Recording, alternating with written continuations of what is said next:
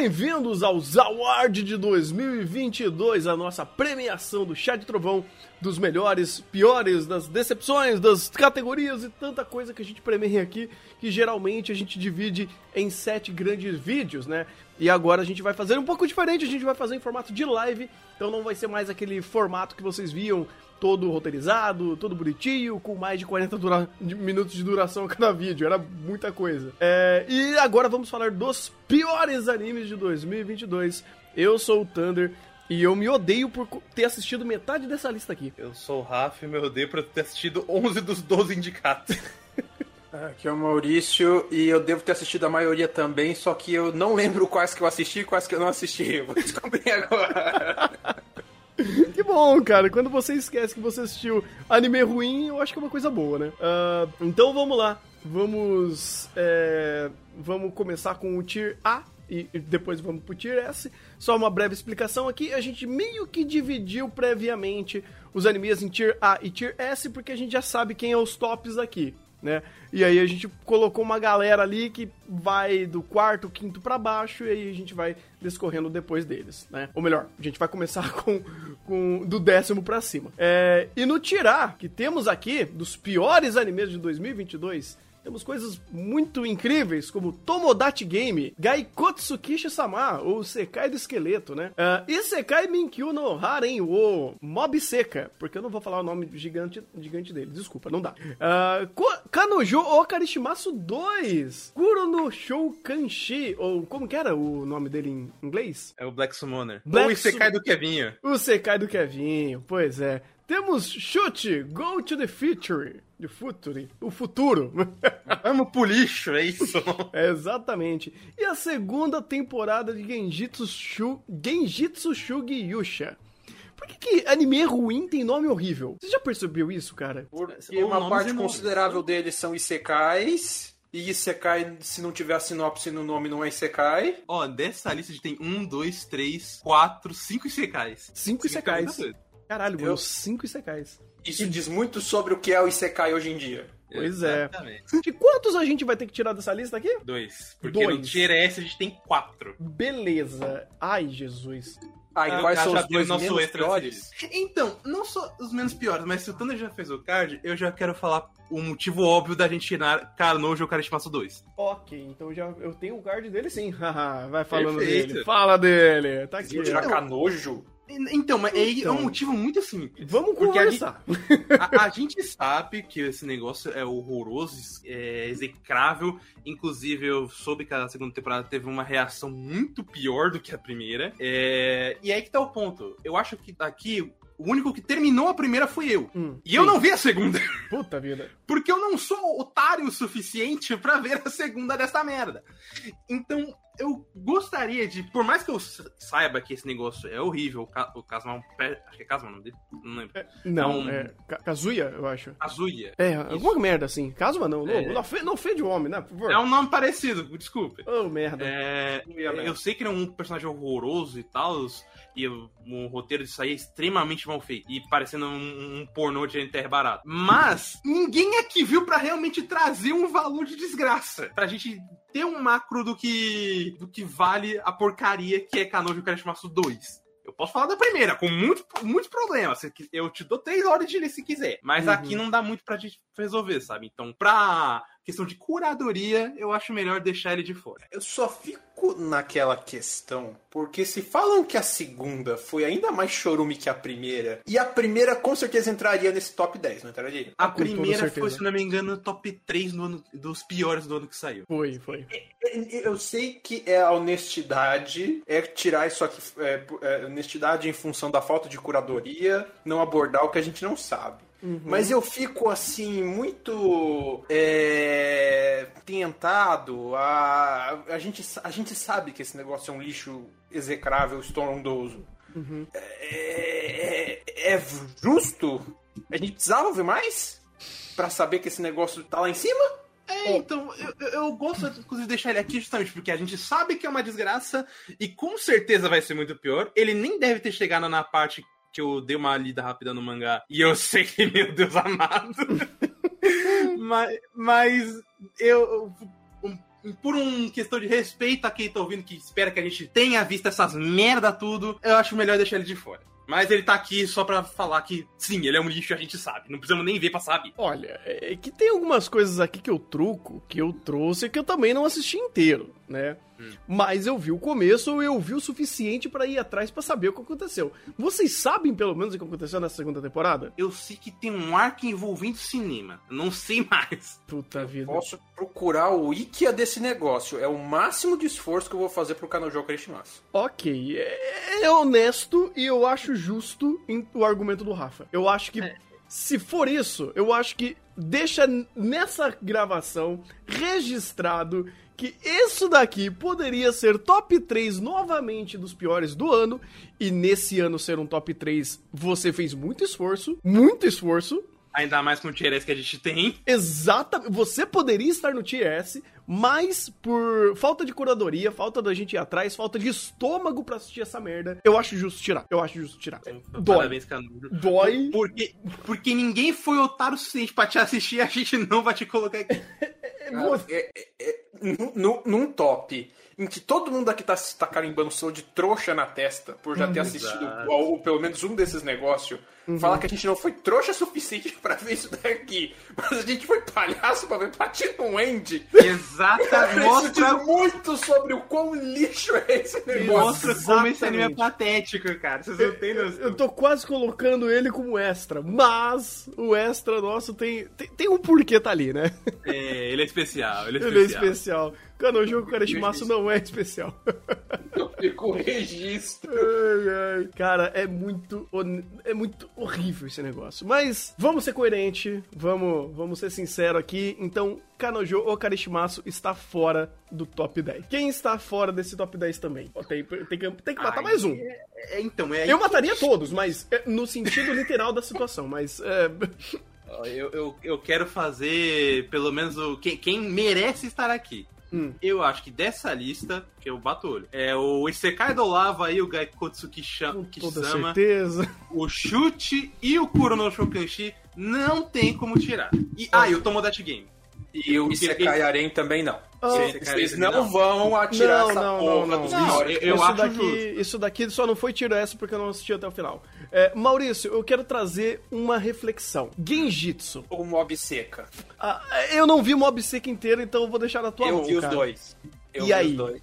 Eu, eu acho que você é a melhor pessoa para dar o voto de Minerva. Mob seca carimbo, alguém Egito sai. Eu carimbo meu, meu, minha, meu atestado de trouxa pela milésima vez. E eu não sei. Sabe por que, que eu não sei? Hum. Porque os dois, eles, vamos dizer assim, uh, os dois são um lixo de roteiro e produção. Uhum. Ponto. Uh, um deles é Studio Eng, vale lembrar. Hã? Um deles é Studio Eng. Quem? É, o, Mob Seca, né? Mob Seca? Sim. Oh. Ah, nossa, não, oh. faz todo sentido, Rafa. Agora todas as peças se encaixaram. É, os dois têm um roteiro merda. Uhum. Uh, os dois, por perspectivas diferentes, apelam para vários problemas semelhantes em relação a como eles tratam determinados personagens no roteiro. Uhum. Mas os dois divergem por um negócio. Uhum. Se por um lado a narrativa de Mob Seca se espelha, se, se espelha mais para um anime pincel, vamos dizer assim, é, seja por, pelo nosso protagonista ser uma porta tapada, pela, pelo patriarca, desculpa, pelo matriarcado do mal que oprime os homens nesse mundo. E você tá tendo Yusha pra cá? Quase isso. e tudo mais. Por outro lado, o Genjitsu, ele tem vamos dizer assim, a queda da primeira para a segunda temporada, que foi de uma primeira temporada aceitável para uma segunda temporada execrável, uhum. e uh, o emburrecimento a nível quase Dr. Crack do, do seu roteiro e das poucas coisas que a gente falava o Kawaii Koto. Eu posso. Então, isso. Vai, termina aí, porque. Eu acho hum. que Genjitsu você hum. vai matar Genjitsu? Me deu um bom motivo. Cara, tem um problema inerente a Genjitsu que Mob, Mob Seca não tem. Uh, Mob, o Genjitsu, ele, infelizmente, ele quer se levar muito mais a sério, ele é muito mais pedante na temática Sim. que ele traz. Sim. Isso é muito mais perigoso quando você tem um anime desse, porque a gente lembra, e você acabou de fazer referência, de Doutor Pedra. Então, assim, uh, nesse sentido, você errar sendo um anime pincel, ou um anime incel, uh, é mais do mesmo. Você não tá fazendo algo novo. Genjitsu, ele tá tentando dizer algo novo, tá tentando dizer que é certo, e isso é extremamente nocivo. Você tem um bom argumento. É, E lembraram no set, a gente tinha falado de fazer um chá de Genjitsu pra falar de quão merda ele era, e a gente desistiu por pura, pura vontade, pura Não valia o esforço. É, não valia o esforço. Então, cara, tipo, É. até pra trazer o card aqui do, do, mob, do Otome Game Sekai wa Mob ni Kishibi Sekai Desu, é, ele. Putz, cara, ele, ele até teve um primeiro episódio que eu falei, ok, você tinha alguma conversa sobre a ideia de Otome Game. Tanto que eu fiz uma. Uma análise até que muito verdadeira e, e tentando defender essa, essa desgraça aqui no começo, porque ele tem um ponto. Ele só não sabe muito bem trabalhar isso. Pô, é, jogos de Otome Game, eles são muito mal feitos em âmbito de level design. Então é um jogo que você quebra muito fácil ou você trunca ele muito fácil, porque o jogo não é desenvolvido pensando nas mecânicas de gameplay, ele é desenvolvido pensando na narrativa. Sendo que, na verdade, muitas das vezes não é nenhum dos dois. Tem um monte de Otama Game que é uma bosta de narrativa e uma bosta de gameplay. Porém, entretanto, todavia, que é, e é uma coisa que o próprio Mob Seca faz e demonstra isso. Mas, cara, ele é só mais um anime incompetente do Estúdio Eng no final do É, dia. eu, eu acho que, inclusive, quando a gente viu o primeiro episódio, é, o, o ponto maior dele. É porque eu não vi ele todo, obviamente, o que Uhum. o Maurício, mas o que me fez ter desgosto por ele foi justamente o- a própria produção, que era horrorosa, fotografia péssima, designs básicos do Studio Engine, que é QW, mas é, pelo até o que vocês falam, ele é um. Ele se resume ao básico do roteiro em céu, entre aspas, padrão que a gente encontra em um outro anime de temporada. Sendo que a gente já tem bons representantes pra isso, que são o Isekai Arém e o Shumatsu no Arém. Sim. Então, eu Uhum. acho justo. Como ele não ab- ele aborda um aspecto que outros já abordam e ele não, comparado aos outros, ele é só o, o Kawaii Koto, acho que dá pra chutar ele fora. É, faz sentido. É bom ter pessoas com memórias melhores e, e argumentos melhores pra não se deixar Tá levar pela falando memória melhor fala- e, e com eu aqui na conversa, na calça, você é maluco. Eu acho que ele tá falando de mim que lembrou de- do primeiro episódio. Fato. Exatamente. Aí sim, aí sim, aí eu concordo. Exato, porque minha memória é horrível. Se eu fosse lembrar das coisas de cabeça, eu não consigo. Pô, falar que eu tenho Eu uma tô memória assim. boa é quase uma ofensa, cara. Não, foi tipo assim, de caralho. Caralho, mano. Mas faz sentido. Uhum. Faz sentido. Então, nesse aspecto, é, Genjitsu já entraria na lista de baixo como décimo? Ou Ai. tem alguém que vocês acham que é mais fraco que ele? Ah, conversa vem agora, cara, porque é difícil. Deixa eu já até preparar aqui. Esse é o ponto legal dos, piores, porque, sinceramente, todos são péssimos. Quase de maneiras diferentes, então é, entra numa questão de âmbito da incompetência também, sabe? Cara, e eu acho hum. que. a- eu, não, eu não vi Genjitsu, mas eu acho que quem começa abrindo muito bem essa lista é o Isekai do Kevinha. Kevinho quer ser radical? Ele quer ser muito radical, mas a mãe não deixou. Oh, Então vamos, vamos falar do, do MC Kevinho quer ser radical com Kuro no Show Kanshi, cara. Esse negócio que eu não tive a abstração do cringe pra assistir. E o Rafa conseguiu. Você não precisa da abstração do cringe. Isso é, por exemplo, a eminência. Você precisa abraçar o cringe os anos 2000 idiota. É, isso é. Isso é Por verdade. no show Kanshi, você precisa, sei lá, tá sendo torturado, anestesiado, com três, três pancadas na cabeça por segundo pra a- apre- apreciar esse negócio. Porque de uma estupidez e de uma falta de. principalmente de esmero. De tentar fazer qualquer história, qualquer desenvolvimento de personagem. Sabe, a gente tem a- o Kevin sendo radical com a porra do mantendo da noca na orelha dele, que não faz sentido nenhum. Tem a elfa escrava dele que. É escrava, mas foda-se, sabe? É, é uma raptalha, só que mais irrelevante. A, a Rei Demônio, que tem todo um. A filha do Rei Demônio, que tem um puta do passado triste, trágico, que no final, foda-se, ela só. A personagem burra que quer dormir com o Kevin. E é só dormir, não se preocupem, não tem moralidades. É, ah, o Kevin também ganhou uma irmã que quer dormir muito com ele, mas não tem moralidade, não tem nada, não faz nada. E o que mais ofende é meio que isso. Ele começa a ter umas os elementos de, pô, será que vai ter alguma coisa que vai só me ofender? Não, ele não faz nada. Ele não consegue fazer luta, ele não consegue fazer é, comédia, o que é estranho, inclusive, porque o diretor, ele é bom com comédias de baixo orçamento, principalmente, tipo Otakoi. Então, ver ele é, não conseguindo criar construção de comédia, ou ao menos um carisma inerente desses personagens, é bizonho, cara. Esse anime é só muito ruim em tudo. E o destaque, principalmente, é o CG maravilhoso, digno de um jogo de PS2 merda. Que é, quando você vê aquilo, você, você se assusta, sabe? De, de tão incrível que ele é. Cara, você olha no papel, a Steph não é ruim, mano. É que tá. É uma Steph boa, inclusive, pra comédia. Mas quando eu vi que eles estavam fazendo anime que, entre aspas, priorizava a ação, principalmente nos trailers, Uhum. eu, fiquei, eu achei estranho. Sim. Aí eu chego no, no, anime e eu acho mais estranho ainda, porque mal tem ação. E o que tem muito é piadinha merda envolvendo alguém que quer chupar o pau do Kevin, mas não quer chupar o pau do Kevin. Isso é só uma figura de linguagem. É, pra no final, tipo, não, ter valor nenhum, sabe? Não tem. Sequer os personagens têm esse valor. Mesmo que eles tenham lá o, o conceito, a background interessante, eles não chegam a lugar nenhum e só ficam ali sem- fazendo parte da party do Kevin, querendo comer o Kevin, mas não comendo o Kevin, porque é isso a party do Kevin. É o sonho molhado do otaku básico. Puta vida. Ah, que coisa triste, né? Coisa triste. É, a, a, tirando a Elfa, a Elfa quer realmente o pau do Kevin, Ah, dormir com ele nesse sentido. Mas é irrelevante. Quando acontece a cena, ele finge dormir, corta e ela- eles nunca mais tocam nesse assunto, Renan. É incrível! Eles nunca mais. Eles nem pra me ofender, pra tentar fo- focar nisso, forçar isso a todo momento, eles fazem. Eles só desistem.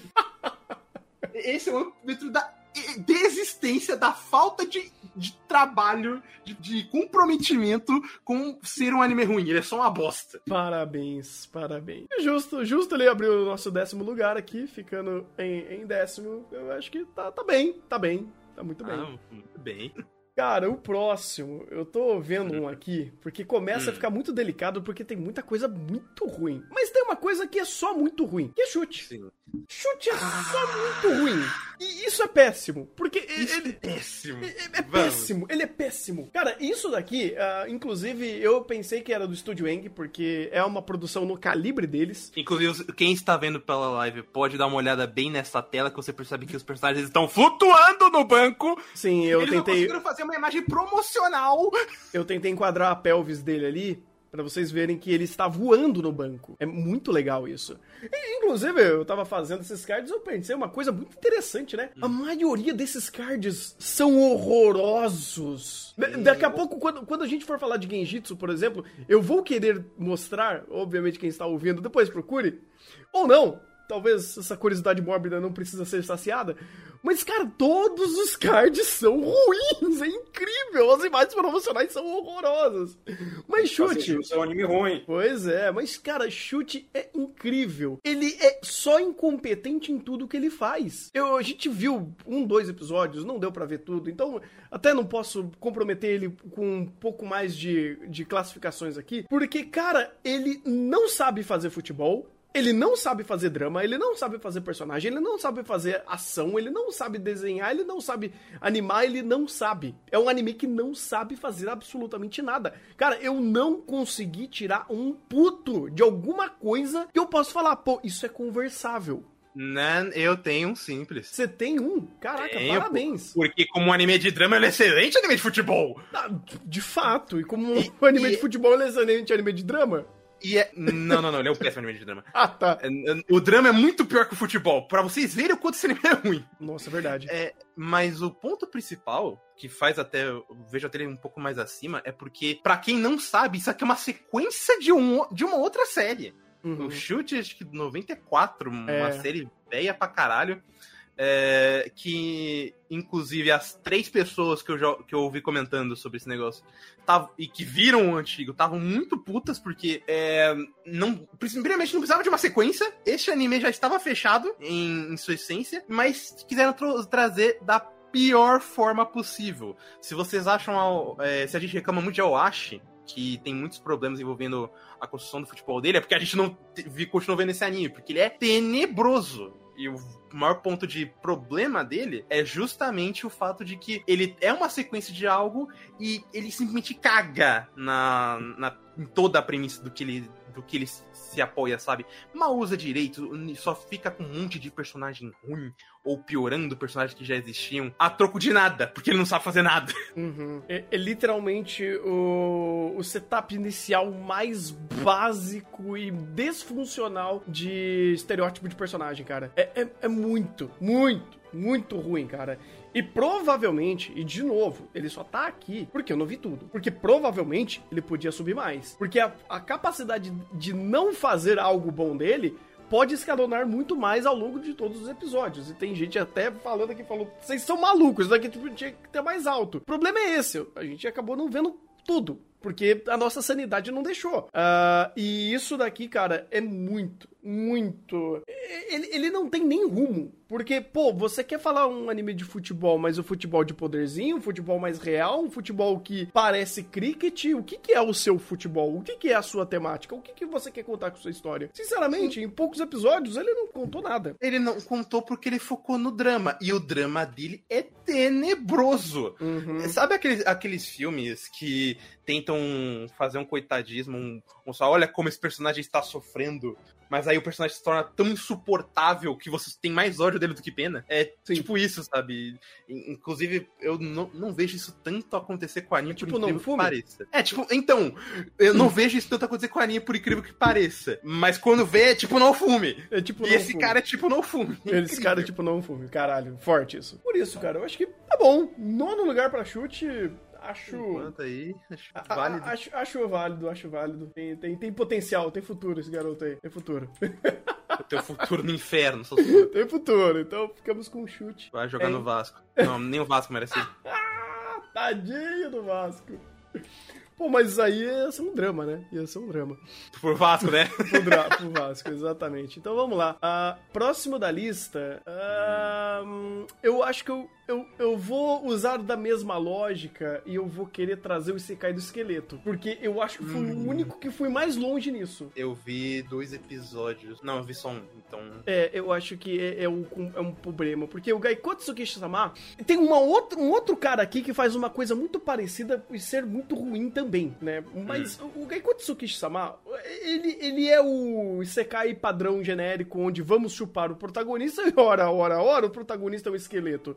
Quem diria? É... Inclusive, hum. só deixando claro uma coisa, que não, por incrível que pareça, na nessa lista ele provavelmente é o que tem a melhor produção. Sim, sim. Por isso que eu acho que ele nem entra tão alto, porque a produção dele ajuda. Quer dizer, ajuda pelo não mútil, né? Porque tem muita coisa ali que eu falei, mano, você podia ser só mais agradável, porque o diretor tenta. Você pega a abertura, por exemplo, é um excelente exemplo de como não funciona. Você tem de um lado o, o diretor tentando dar carisma à personagem, tentando fazer piadinhas, quebrando contextos, fazendo o dele. Ele tenta, eu, eu, eu dou esse mérito para ele. O problema é que todo o resto, tipo, massacra ele. Quando o personagem começa a falar, quando o contexto é apresentado, quando esse mundo é construído, cara, tudo é, tá sabotando o que o diretor tá tentando fazer que é criar um pouco de carisma, criar um pouco de, de essência de personagem, mas é tudo muito ruim. E a coroa, né? O que coroa essa obra aqui é a capacidade de trazer uma série de temas extremamente pesados e delicados como se não fosse nada. Literalmente, qual é o grande catarse, né? A grande é, a grande hero, o grande heroísmo do nosso protagonista é ele salvar mulheres que estão sendo abusadas. E é o anime inteiro disso. Tem é, uma mulher. Ah. Eu acho que o pior, inclusive, não é nem isso. Porra, não é, é isso? Então, não é isso, é a forma. Porque a forma do que ele faz é, por exemplo, que o primeiro episódio tá fresco na minha cabeça porque eu achei estúpido. Uhum. Que ele começa com um flash forward da menina sendo abusada Sim. e focando em como eles vão estuprar ela, gostoso, e ela se mijando, e olha que delícia que é que dá. E aí corta, tem todo o contexto do esqueleto, e aí volta pro, pra esse momento da, do abuso, rep, repetindo as mesmas cenas. E, só, e por que, que ele faz isso?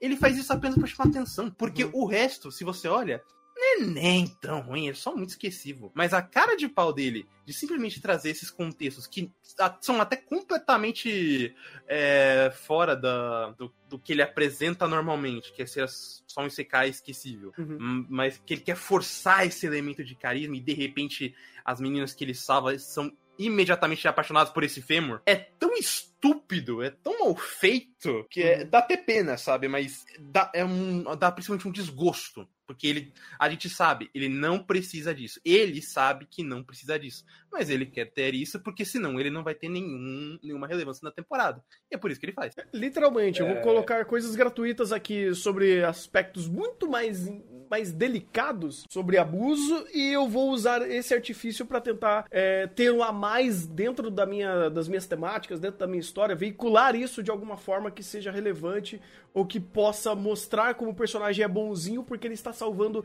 uma mulher de ser atacada. O problema é que isso reverte ao ponto.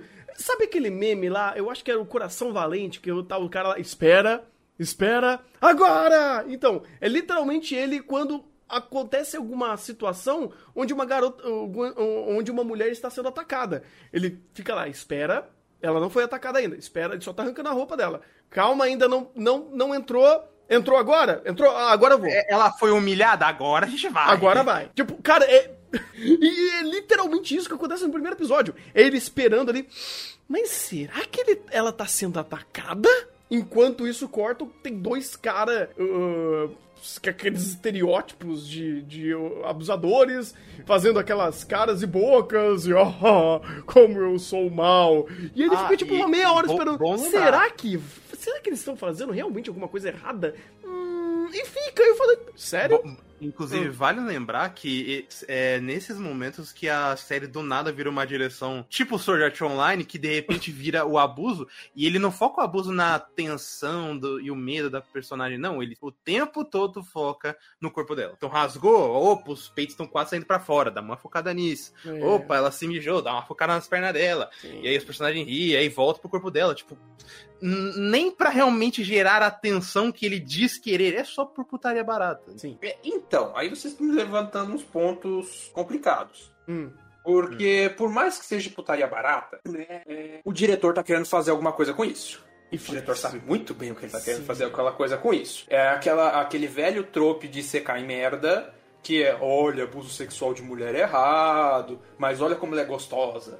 Olha como eu salvando ela, eu vou poder fazer isso que é errado com ela porque ela me, me vai amar em gratidão. Sim. É o pensamento pincel básico, né, para não falar outra merda, né? Por aí. Porque... Uhum. E não é como se a direção fosse realmente contra isso ou não quisesse glorificar isso de alguma forma. Então, por mais merda e básico que seja o roteiro, né? Por mais que o roteiro textualmente não queira glorificar isso e tudo mais, ah, mas ele quer, estão... porque se ele não quisesse, ele não fazia essa cena duas vezes. É, então, é eu quero falar, tipo, por mais que o texto do personagem não queira glorificar isso, a, a, a produção que vocês estão falando, a forma como a história está discorrendo, vou, vou abusar sexualmente de mulher errado. É, tipo, é uma gostosa, é? É, é tipo, o que acontece? Essa cena ela mostra como a narrativa é, vai contra o personagem e, e a, a, produção, ao invés de seguir o personagem que tá confuso, ou, a, que no caso o esqueleto, ou a mina que tá sendo atacada num desespero, ele segue a narrativa, que é exatamente o que você tá falando. Uhum. Só que esse é o ponto. É o único momento onde todo vai pro caralho. Por quê? Porque ele segue a, a putaria, ele segue o bait. Quando ele sai disso, eles viram esse cai padrão, com uma produção ok, tipo, nada demais. Mas esses momentos que mata, cara. E não. E o principal ponto é não precisa. Não é que estupro e abuso precisa numa narrativa. É que você percebe claramente que vira outro anime. Ele piora muito só porque ele faz isso a troco de nada. Uhum. Pois é, cara. Pois é. É, é. é, muito triste isso acontecer. E por enquanto, ele tá em oitavo. A conversa pode discorrer melhor sobre isso, né? Se se ele sobe ou não. E, inclusive, ele. Esse é o caso de ter uma boa produção, é pior, né? É, então. Porque daí abraça. É, complicado. É, é aquela coisa. ah, eu nesse eu fico em dúvida, vai. Minha memória pode estar falhando, mas eu fico em dúvida se ele fica em oitavo ou se a gente inverte com Genjitsu. É, Porque Genjitsu é. é. pedante, Genjitsu ele tem um monte de problemas, Genjitsu ele quer, vamos dizer, ao contrário de Kuro no Shokanshi, que o Rafa tava falando, que todo mundo quer dar pra ele, mas ninguém, mas, mas nada acontece, Genjitsu, vamos dizer assim, todo mundo quer dar pro protagonista e de repente temos uma aula pra ensinar as mini waifu como é que faz um negócio, e vamos dizer assim, nada acontece porque a gente ainda não pode acontecer, mas já vamos, já vamos esquentar aí o harém dele, todo mundo. Então, vamos dizer assim, eu fico na dúvida se mantém essa posição aí, ou a gente já não bota essa tranqueira de Genjitsu, porque eu- é aquela coisa, pedância, má produção e outras merda, ou glorificação de abuso sexual. Pois é. Por isso que a gente vai conversar agora de Genjitsu e ver o que que dá, né? Porque, cara, eu tentei, eu vi a primeira temporada inteira, foi um sacrilégio, foi um sacrilégio, eu acho que a reta final foi tortuosa, e essa segunda temporada eu acho que eu vi o primeiro episódio, eu acho, alguma coisa assim, e eu falei, não dá. E o Maurício conseguiu tancar a temporada inteira, você é muito herói. Eu não sei se é herói ou se é o trauma, porque eu lembro muito pouco. Eu lembro de algumas cenas chaves. Que bom. Já é alguma coisa. Porque, cara, Genjitsu. É, bem, a gente já explicou previamente alguns dos problemas dele, né? E a própria temática dele. Não, vamos reconstruir esse mundo de forma realista. A única É, coisa. é burocrata. É, exatamente. A única coisa realista ah, dele é o quão real essa produção é uma merda. E, cara, não era pra ser assim. A, a Steph não é ruim. Tipo, vai. Thunder é o diretor de Tabu Tatu. Você realmente eu quer ia, me dizer eu isso? ia falar isso. Tirando o diretor, não era, por exemplo, por exemplo ter um gol zapa na, na, é, na composição de série e o negócio simplesmente, sei lá, desgringolar, sabe? Ou Jace Staff. E ser uma produção. Cara, talvez uma das piores produções da Jace Staff. Caralho. Se não a pior. É, não. É o diretor de Tabu Tatu, Thunder, você tem certeza? Isso é pior que Tabu Tatu. Meu Anos Deus. luz pior do que Tabu Tatu. Mais bugado, com certeza. É. Sim, cara, isso daqui é uma afronta. a- Nossa, cara, é uma afronta a muita coisa. Muita coisa. Uau.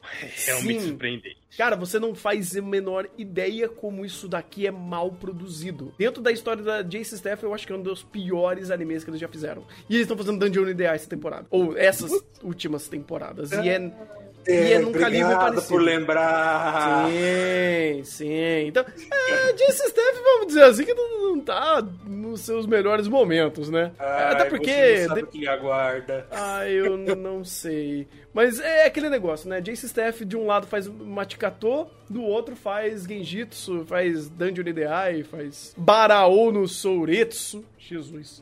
É, mas enfim, é, Genjitsu, essa coisa pedante. Tipo, cara, eu- a segunda temporada ele fica mais pedante ainda, não fica? Mais Fica, mentiroso? Fica. A primeira temporada, a gente resume. A gente fez chá de Genjitsu da primeira temporada. Sim. Vamos resumir a primeira temporada de Genjitsu. Premissa de Genjitsu: Isekai, só que em vez do cara é, subverter o mundo no poderzinho, ele subverte o mundo teoricamente na inteligência. É o Isekai burocrata. Ah, eu vou virar o deus desse mundo, mas eu não vou virar o deus desse mundo porque eu tenho poderzinho foda pra caramba. Eu vou virar o deus desse mundo porque eu vou ser o burocrata que vai organizar esse reino falido na beira da desgraça. E olha como eu tenho todos os conhecimentos do mundo moderno e como eu subverto esses conhecimentos com relação aos conhecimentos da Idade Média pra fazer esse, esse, esse, esse reino nos cafundó do Judas virar uma mega potência nesse mundo. A primeira temporada de Genjitsu se resume a Okawaii Koto. Acho que foi literal, acho que foi a frase que a gente mais falou no chá da primeira temporada de Genjitsu tem ideias minimamente interessantes, algumas propostas que dá pra conversar tangencialmente sobre inferências, e você começa com um negócio, tá, é pedante, é mediano, mas você tá tentando fazer alguma coisa que não seja ofensiva. Ok, aprecio a tentativa. Show! A segunda temporada piora. Por quê? Porque ele fica mais pedante nessa questão de olha como eu estou resolvendo essa questão desse mundo com inteligência. E aí ele começa a usar a, a ponto, vamos dizer assim, com- maximizado com ele começar a usar cada vez mais os tropes de Sekai de olha como esse cara é foda, quero chupar ele a todo custo e empilha-se, empilha-se, empilha-se, empilha-se mil waifus se querem chupar ele, porque olha como esse ser é inteligente. Olha como esse cérebro é tornificado.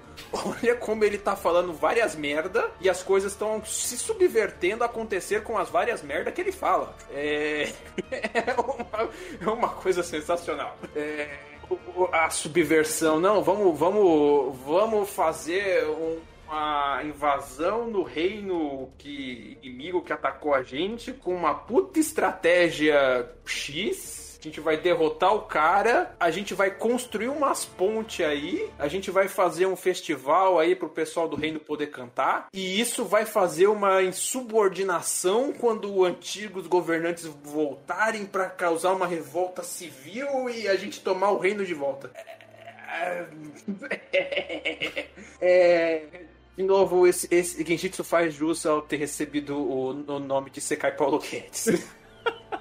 E esse cara entende muito de, de política e economia. Nossa. Esse cara entende muito de política e economia. Cara, é, é uma coisa assim assombrosa que tava sendo plausível algumas conversas no comecinho e tal. Aí chega no final da temporada tá falando que, ah, vamos usar idols pra, pra gente fazer. É, pra exportar. Como que era? Exportar cultura. cultura. Aí você Isso, fala, só que daí esse, esse, esse, festival de esse festival de cultura na segunda temporada, esse festival de cultura idol, subverte toda a cultura do reino, que passou séculos e séculos com uma doutrina militar hiper específica, agora todo mundo quer idol e tá se revoltando contra os antigos militares. Uhum. Assim, do nada.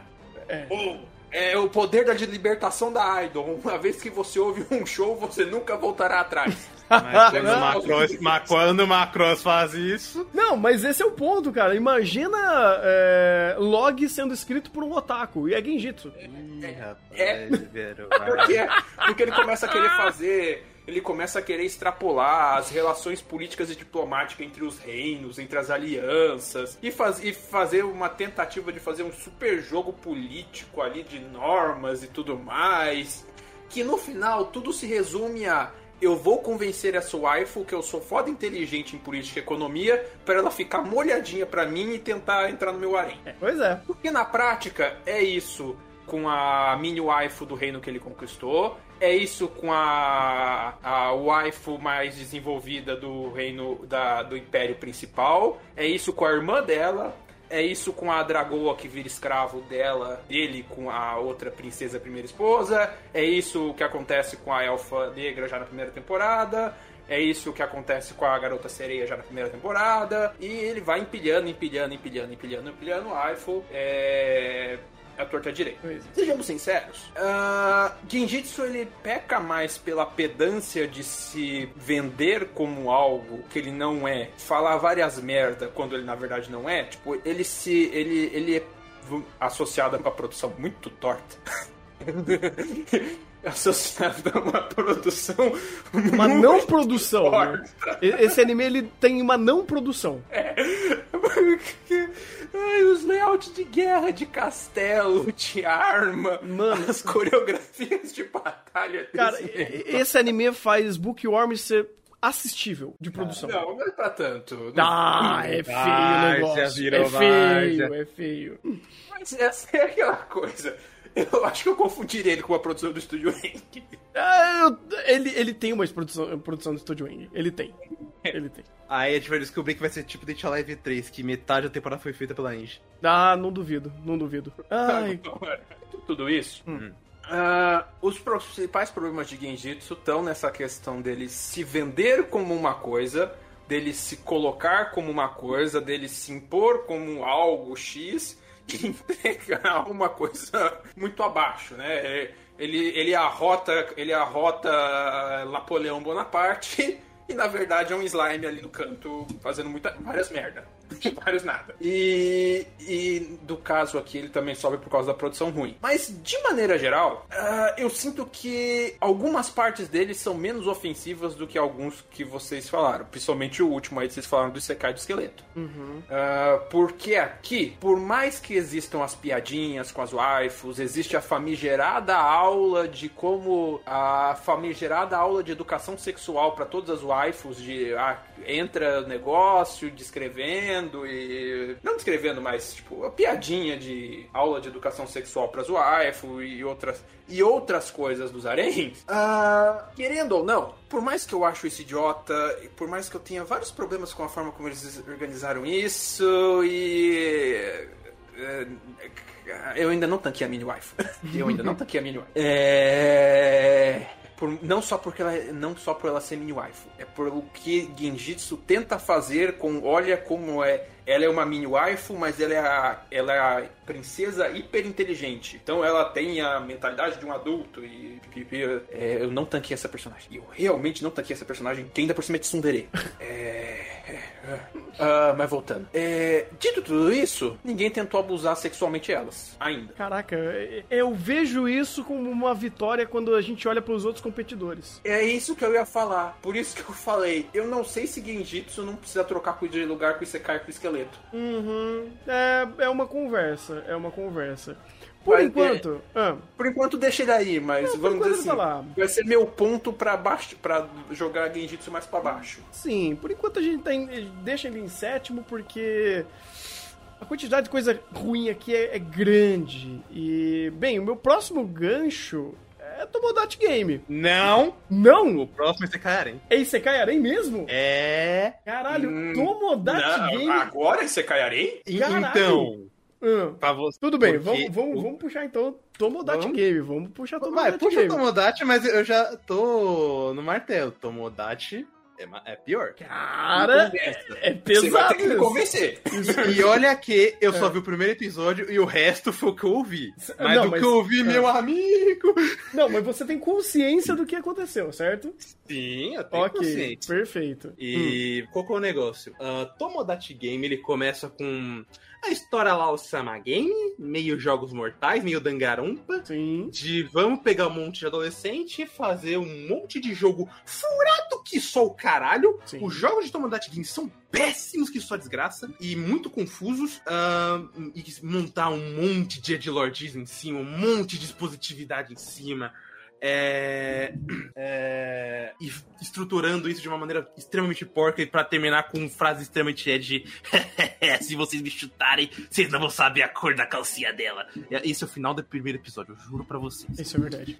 Eu não consegui tancar. É, o, o, o que me leva a levar a puxar o, o, o Tomodachi Game até mais pra cima de Sekaren é porque o que eu vi de Sekaren e o que eu fiquei sabendo é que Sekaren tem um, um pico de estupidez muito maior no episódio 4. Porém, a partir daí ele meio que cai na mesmice. O Tomodachi Game, mano, ele passa pra ofender mulher, ele passa pra ofender gay, ele passa pra ofender o que mais que tinha lá. Eu não lembro agora, mas é um- é negócio tão absurdo e de, tão, e de tanta estupidez e edlordismo.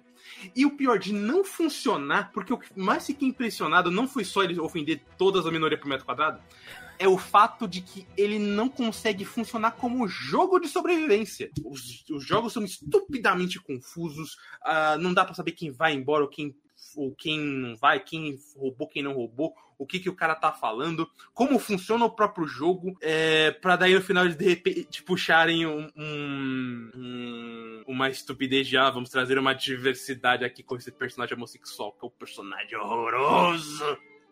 Cara, é, é um anime, inclusive, que eu não terminei, mas me deu uma vontade de terminar quase que no- na, na mesma vibe de, de Platinum Age, porque eu queria ver o quão merda ele realmente se afunda. Na força Porque do ódio. que.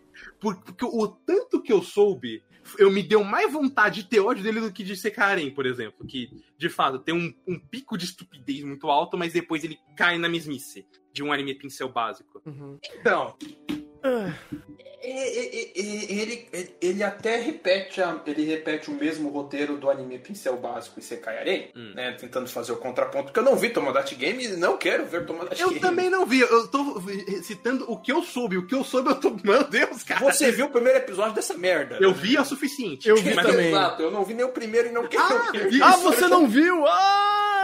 Obrigado por me lembrar Thunderbolt. O diretor dessa merda é o mesmo do Hataraku 2. E ele é horroroso! Ele é um crime. Nossa! Ele é um crime, cara. péssimo! Ele não sabe fazer terror, ele não sabe fazer comédia, ele, ele não sabe. Eu não sei porque esse cara tá na indústria ainda, mano. Ele é não muito sabe. ruim. Ele não sabe. Cara, eu lembro do primeiro episódio de Tomodachi que é. Assim, é. Da. Da úlcera, cara. Da, da queimação no estômago de você ver como ele tenta ser o, o Minding Game, né? Ele fazer o, o, o Hunger Game dele e tentar fazer toda a situação. Só que ele, ele tem a capacidade de errar a própria premissa inicial de Tomodachi Game. O que, que é Tomodachi? Amigo, amigo. O que, que você precisa fazer os personagens num jogo de sobrevivência sendo amigos? E Ou eles melhor, são um grupo de amigos de pelo menos dois, três anos. eles são um grupo de amigos de dois, três anos. Como que eles veiculam essa informação pra mim? Com um fodendo card de informação na tela, parecendo. Manja quando você vira atrás do shampoo e tem todas as fórmulas ali, um monte de texto que você só lê quando você realmente tá entediado no banho? Então, é Isso, aquilo. inclusive, inclusive, é uma coisa que sei lá, é comum em mangá, mas mangá faz isso de, por exemplo. é, Já é ruim entre- lá. Não, não, nem, nem isso. Tipo, entre capítulos tem um. A, o character sheet do personagem, pra você ler e falar, ah, então esse personagem é assim. Mas, tipo, eles não colocam isso dentro da narrativa. Toma, dá-te mete o foda-se. E, e fala isso pra gente tentar gostar deles, mas isso só torna eles mais insuportáveis. Tipo, ele usa esse artifício e fala: Olha, eles são amigos. Como? Eu vou te jogar esse card de informação na tela pra explicar que eles são amigos. Eu falo, uau! E ao invés de fazer ele, sei lá, agir que um. Tá, sei lá, tá escrito que o cara gosta de pão, ao invés de botar ele comendo pão, ele não, ele está lá, é, tem um card falando, ele gosta de pão. E nunca mais mostra a porra do pão. Eu falo, mano, que inútil! Cara, é, é, é tenebroso. Narrativamente, Tomodachi Game é uma assombração. É uma assombração e piora pelo que eu fui sabendo, que eu falei, meu amigo. É, eu também soube de algumas coisas que, Jesus amado. Dito o negócio isso. é feio. A produção desse anime também é uma merda, não é? Com toda certeza. Beleza. Eu- Isso é joga, joga pra cima. É, ok. Então, Porque a produção. Não sei, não sei se não sei se vocês querem falar mais alguma coisa do Tomodachi Game. Mas. Hum. é, a Não, falta de produção nele pode ser uma coisa que, de Tomodachi Game que, que, eu, que eu argumentaria pra deixar ele abaixo de Sekairin. Porque a produção de Sekairin faz aquela porra virar, ficar pior. Sim, cara. E, infelizmente, é. Por enquanto, o Tomodachi Game tá em sexto. E, ai meu Deus do céu, cara. Agora, Sekai Arém. Agora vamos pra essa merda. Ai, cara, Agora eu, eu vamos pra realmente. essa porra que eu não sei porque não entrou em Tiresse. Ah, pois é, ele tá lá na. É, é que ele tem um outro concorrente ali que talvez ele entre. É porque tá, é, é aquele negócio, eu não cheguei a ver inteiro, então eu dei uma segurada pra colocar ele em S. Ah, quê? mas, cara, Isekai Arém, ele é o supra-suma, o supra-sumo do conceito de um anime em céu. Sim. Ele- Sem tirar nem pôr. Sem tirar nem pôr. Sem tirar nem pôr. Assim, é, premissa de Sekai Arém. O cara acordou no mundo de Sekai, o objetivo dele é fazer um harém, e só que, nossa, todo, todo, todo mundo nesse mundo me odeia e coisa do tipo, e memequeísmo, e eu só posso confiar nos meus escravos. Eu vou comprar um escravo, eu vou abusar sexualmente do escravo, pra não falar outra coisa que ele fez. E eu vou glorificar isso à enésima potência. Ao mesmo tempo que, de novo, por que, que eu falei que se a produção de, de Tomodachi Game é uma merda, que Sekairen devia ficar acima dele? Porque a produção desse negócio está fechadona com o roteiro, está com o texto e com a, com a intenção dessa merda de passar exatamente o que ele quer. Qual é o- um, dos, um dos picos da merda dessa, desse mar de chorume? Tem um episódio logo no começo, acho que é 3 ou 4, em que você de quatro, você tem a consumação do ato sexual não consentido.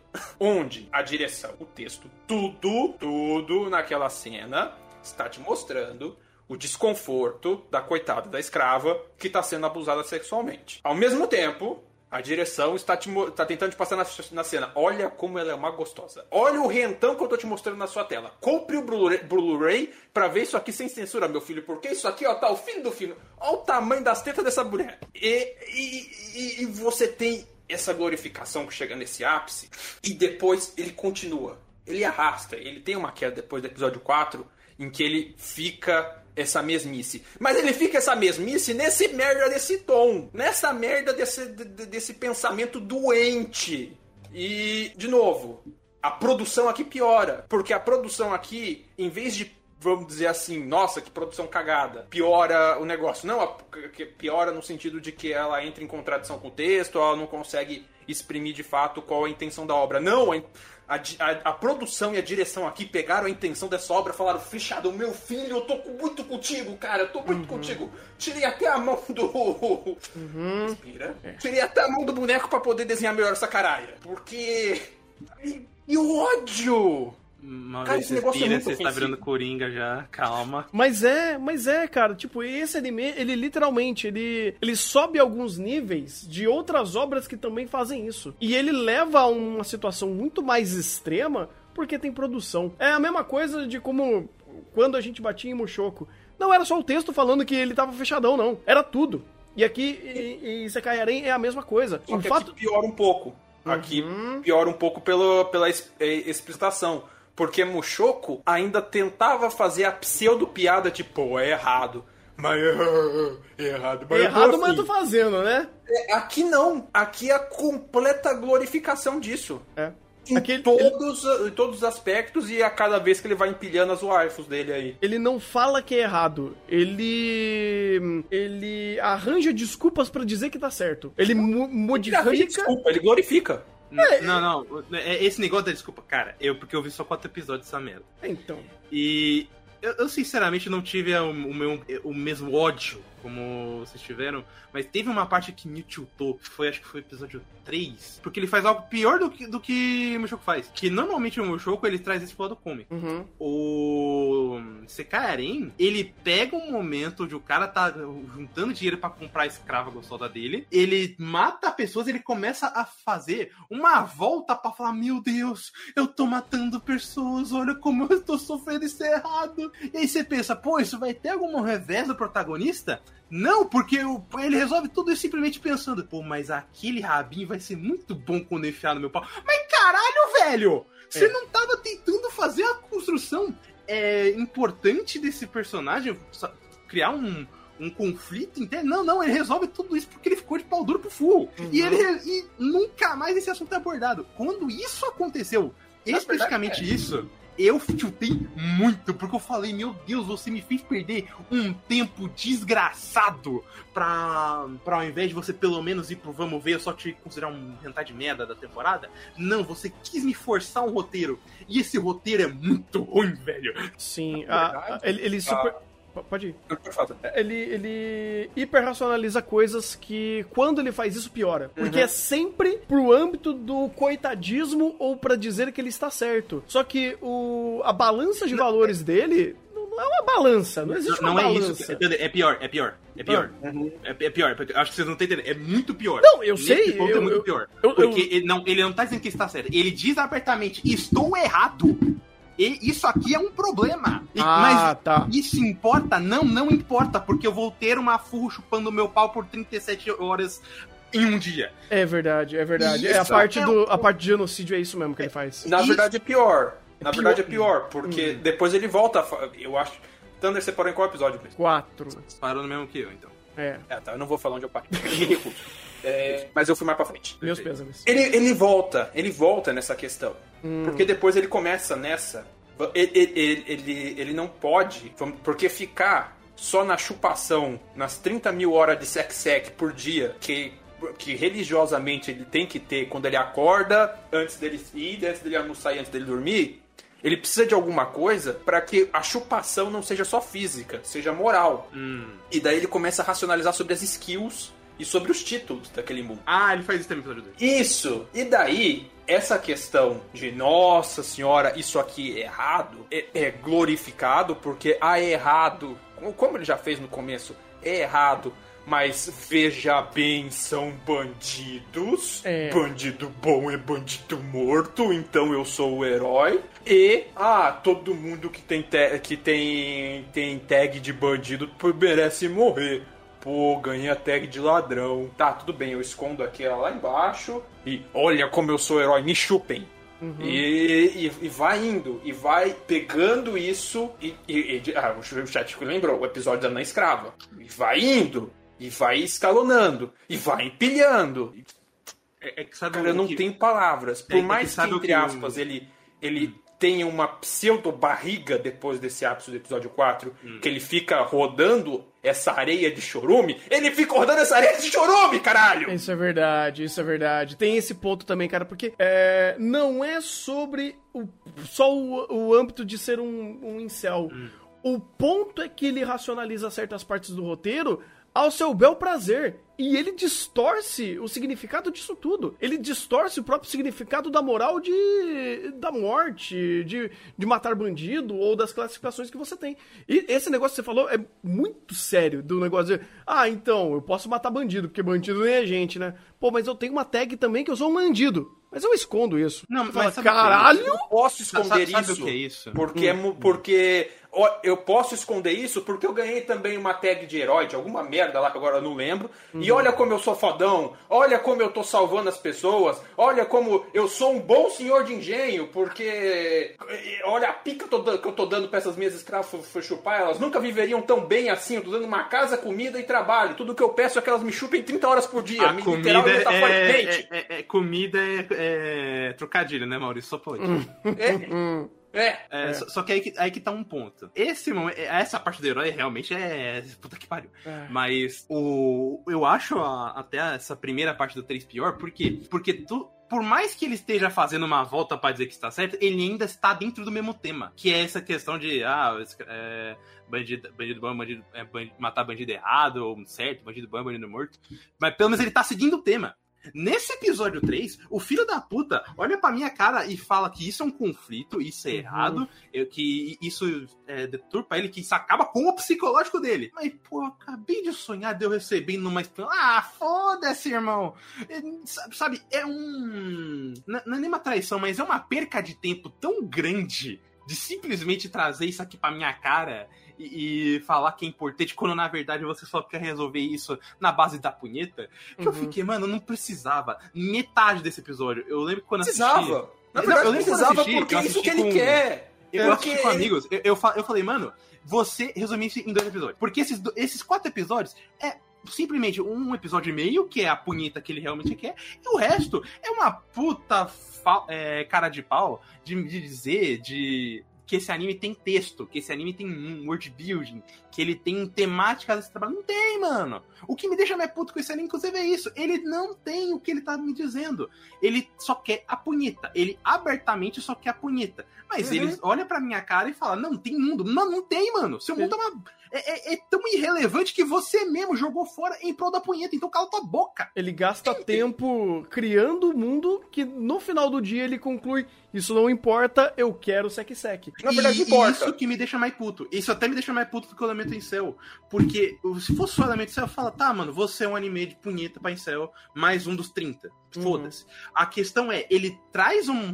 Tenta não é nem. Tenta, perdão, mas não tenta. Ele finge trazer um roteiro, tenta falar de temáticas que, que ele não são sérias ou problemáticas, pra no final resumir tudo. Ah, ah, mano, mas ela é gostosa. Pra que eu vou pensar isso? Então trouxe por quê, caralho? O episódio 3 inteiro é praticamente gasto nessa merda. Sabe por que ele trouxe isso? Hum. Porque ele precisa, ele precisa empilhar coisa. De novo, esse anime necessita que o protagonista seja chupado, literal e metaforicamente, durante toda a sua duração e após dela. Uhum. Essa construção é literalmente para, vamos dizer assim, tentar te criar alguma sensação de evolução e power play nesse mundo para você chupar como protagonista é fodão. Uhum. Pra tentar te criar um pseudo senso de empatia, que depois ele vai jogar lá na frente quando ele tá empilhando, é, empilhando skill empilhando número. Uhum. Porque mais pra uhum. frente ele começa a empilhar, e daí, de novo, né? Ai meu Deus, mas será que eu fiz alguma coisa errada? Não, Goshujin Sama, você não fez porque você salvou a gente, você é um bom senhor de engenho, deixa eu chupar você aqui. Ou, nossa, como você é foda, você empilha número em cima de número de 30 mil skills aqui, que você passa uma hotbar de 40 mil títulos que serve pra porra nenhuma, poderia se resumir a onipotência de protagonista. Porque todo título que ele quer praticamente se materializa e ele consegue. Uhum. Mas não, ele tem que dar uma pseudo-construção pra você falar, nossa, olha como esse protagonista é foda. Olha como ele é o macho alfa, beta, sigma da caralho 4 dessa desgraça. Olha como ele é forte. Olha como ele consegue, ele luta bravamente pra conseguir a força dele. Ele luta bravamente com, a, com, com as posses dele na cama também. E chupe essa merda, e chupe essa caralha, literal e metaforicamente. Cara, isso daqui é um problema muito maior do que eu lembrava. Olha só, hein? Olha, por enquanto, ele tá em nosso quinto lugar. Eu acho que esse por enquanto não vai durar muito, não. Eu acho que ele não chega no terceiro, mas ele pode ser uma briga com o quarto. Cara, É. eu, eu, eu, eu vou até além, mas aí a gente vai fazer isso depois. Por enquanto, Isekai Arém tá em quinto. Eu acho que isso daí não vai durar muito. Vamos ver, vamos ver. Eu, eu, eu, eu comecei a pensar sobre, eu falei, hum. Eu acho que tem coisas que podem ser conversadas, mas aí a gente vai fazer os comparativos depois. Vamos agora pro, pro Tier S? Já não tava? Então, Não, ele, não ele foi o calma. gatekeeper. Ele foi o gatekeeper do S. Porque agora temos Platino End, Shumatsu no Arém, Tate no Yusha 2 e Ruby Ice Kingdom. Esse é nosso Tier S. Já que a gente tá falando de arenes merda, eu, eu, eu, eu, eu indico começar com Shumatsu no Arém, porque daí a gente inverte com Isekai e Arém, já fica os dois lá embaixo, as mesmas, as mesmas caras aí, depois a gente começa a discutir outras merda. Acho pois justo. é, é, é. Esse é o- um dos únicos que eu não vi, então eu deixo vocês se matarem aí com todo prazer. Ah, vai ser fantástico fazer isso, pelo amor de Deus.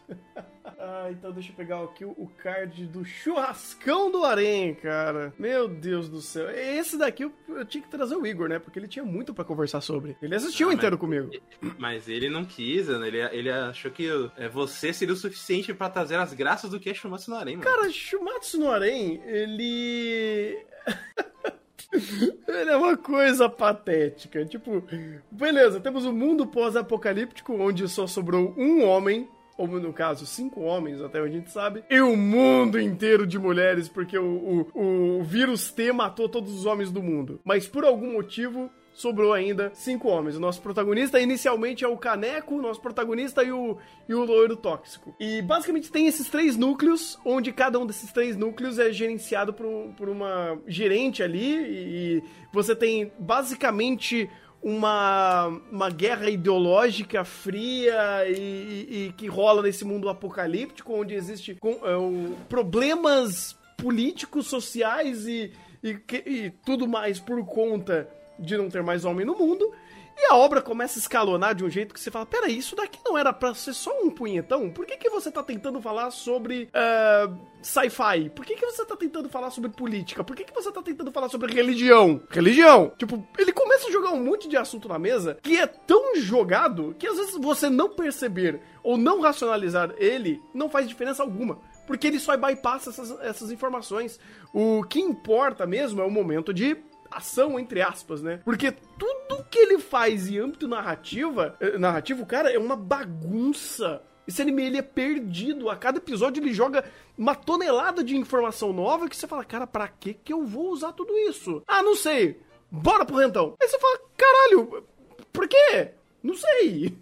E ele dá umas caneladas. Não é que ele dá umas caneladas quanto às temáticas que ele traz. É, é, é- é assim, é um, é um drift completo, ladeira abaixo, caindo no abismo de qualquer temática que ele faz. Até quando ele tenta explicar genética. Nossa, quando ele tenta explicar genética, é um quadro. É uma, é uma Não. piada. É uma piada. Não, mas, cara, é tão ruim que você dá risada. É tão ruim que você dá risada. Ele é menos pedante do que um monte de anime, porque ele fala, ah, é. É isso. Tá, mas você sabe se é isso? Não, eu só tô chutando que é isso. E segue o jogo. Tipo, ele, ele não Até, quer te até explicar. porque foi como o anime falou no primeiro episódio, isso foi uma cena que me mandaram, eu, eu chorei da risada, Ah, que é a, o mundo acabou porque só morreu todos os manos, né? Só ficou as mulheres. uhum. E mulher é burra demais pra fazer as coisas, então elas não, não têm.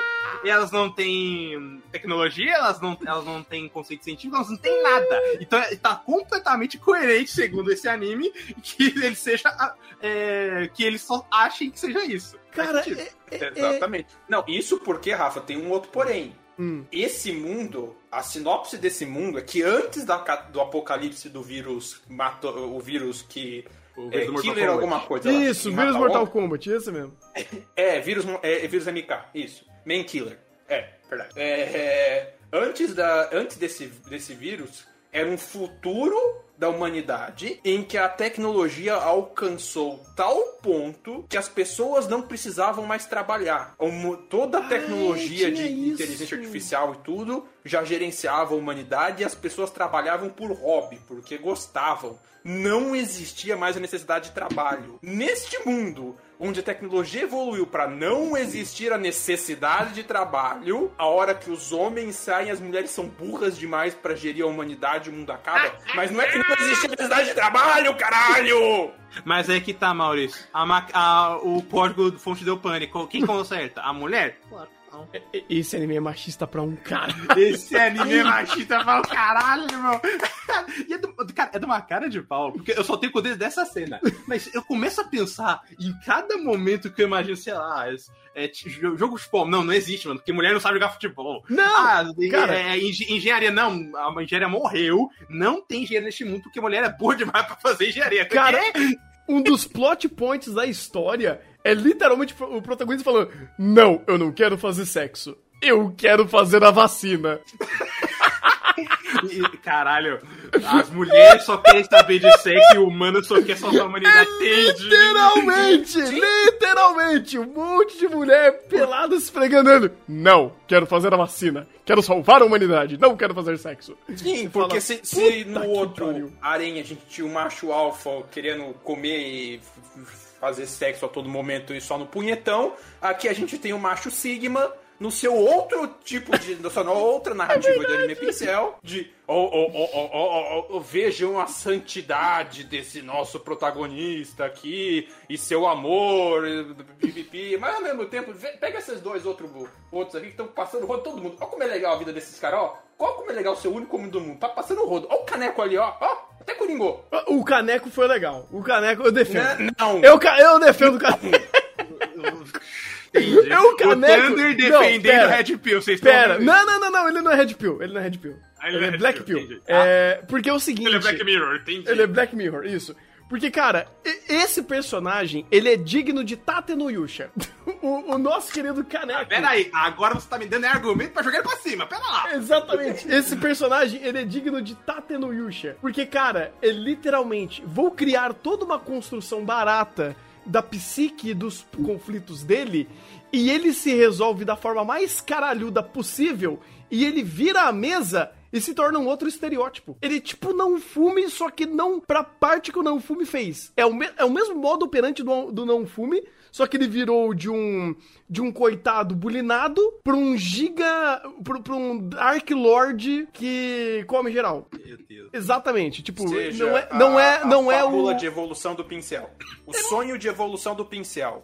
É O- uma das o- ramificações, uma das ramificações. Porque. Não, não, é, o- é o so- não, é o sonho de evolução do pincel. Ah, é verdade. Personagem que, se é... É. que é caracterizado como, entre aspas, feio, bulinado, que não consegue pegar ninguém, que, que se autodeprecia e que as mulheres não gostam dele. Lá tem um monte de bullying. Acorda no mundo que ele é o único homem, daí ele evolui pra pegar geral e depois ele evolui pro macho, sei lá, que porra de letra grega que vocês estão querendo classificar essa merda. É O macho- a o evolução macho da porra do teta. pincel.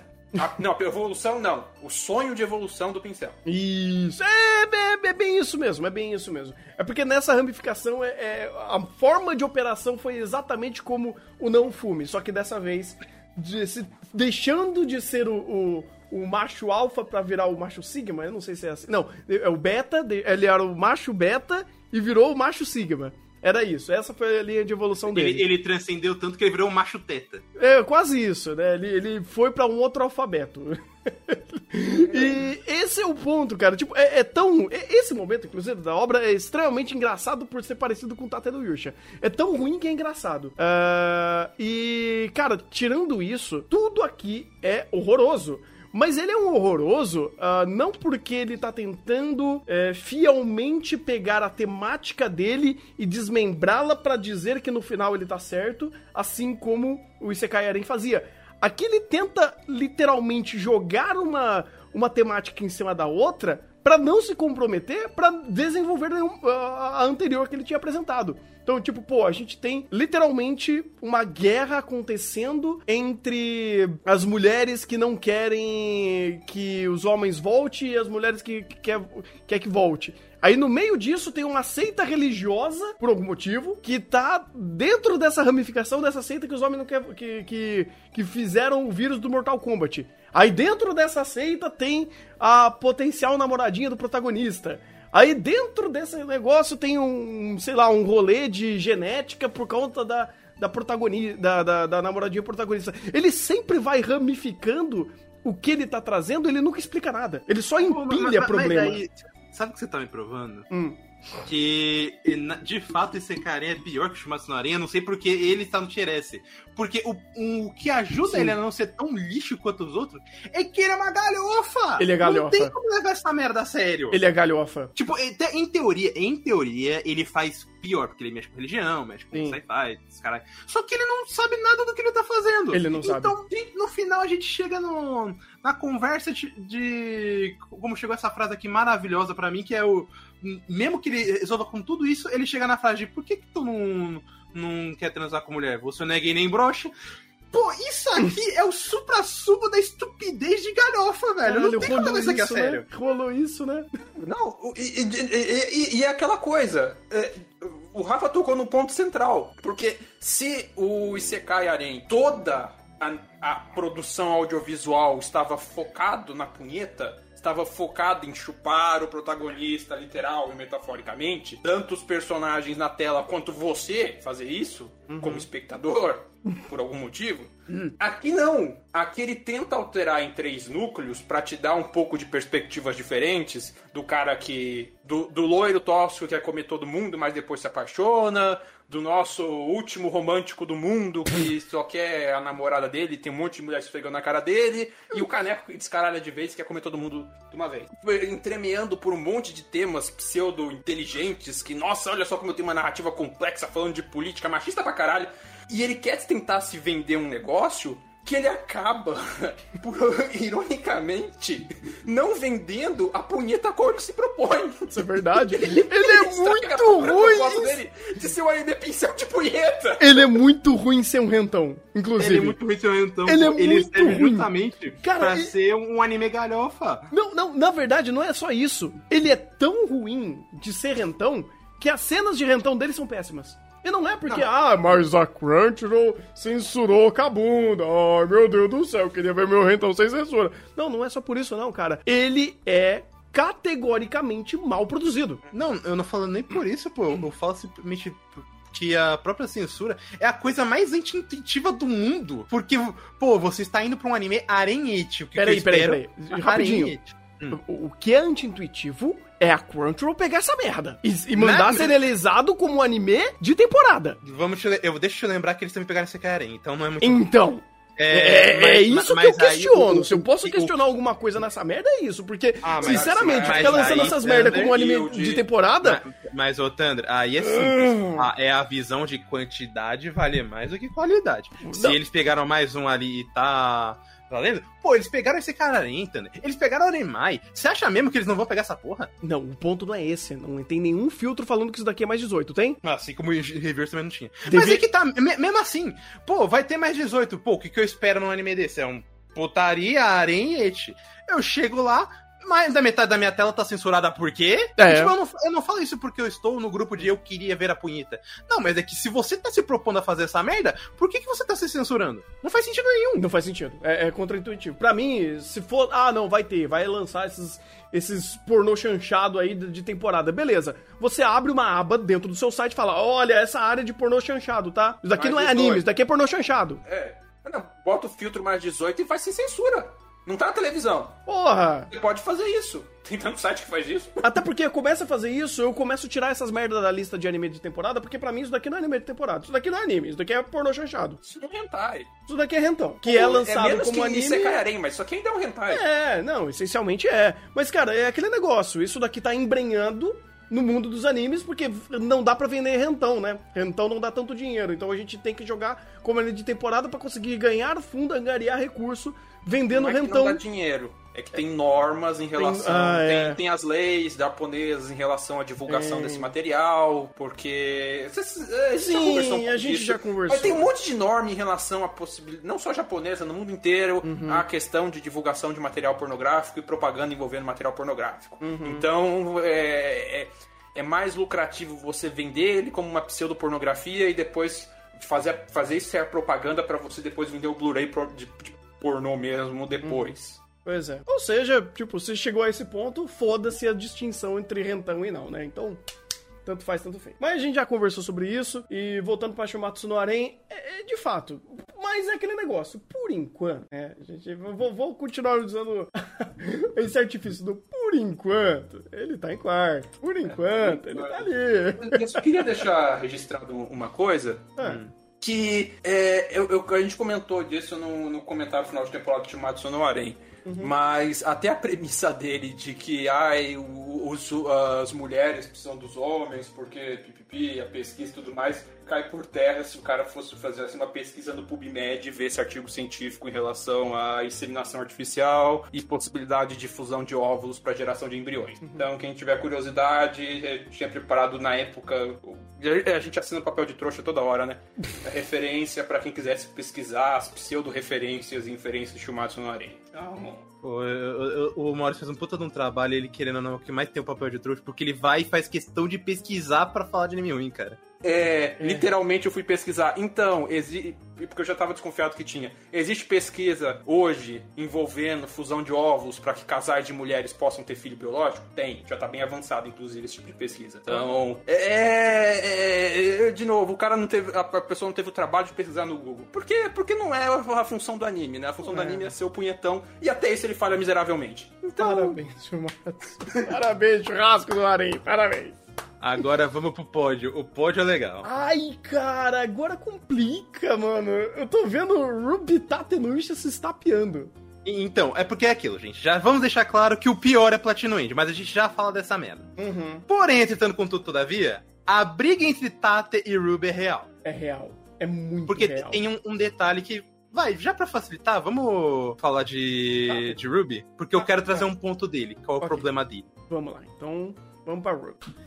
Então, porque Ah, qual é o ponto de vontade de torcer alguns ossinhos agora, mas vamos lá. Calma, calma, calma. Porque qual que é o ponto? Um critério que a gente usa muito pra avaliar é, animes ruins é relação da Steph. Pô, qual é, quando a Steph tem mais peso que e, e que o produto final horroroso, a a- esse peso vale. A gente fez isso, por exemplo, pra Moriarty, que tinha uma Steph muito boa e foi aquela desgraça. Uhum. Ruby e Tate te- tem essa diferença que é notável. Apesar de Tate ter momentos mais estúpidos, Ruby não só tem um roteiro muito ruim e uma falha enorme na proposta, como ele tem uma Steph no papel quase que Team. Porque É. você tem um, dire... um roteirista muito bom em sci-fi, que já ganhou prêmios e tal. Você tem até o próprio Gerobuchi é, fazendo o conceito base da animação. Você tem o diretor de Sangatsu no Lion é, cuidando disso como diretor-chefe, mas ele ainda tá aqui. Você tem até o próprio nome da chefe, que por mais que hoje em dia já tenha virado piada, ele ainda, com, esse, com essa staff, ele ganha uma notoriedade maior. Então, quando você chega num anime desses e a competição é entre ele e Tate no Yusha, é porque o negócio foi muito feio.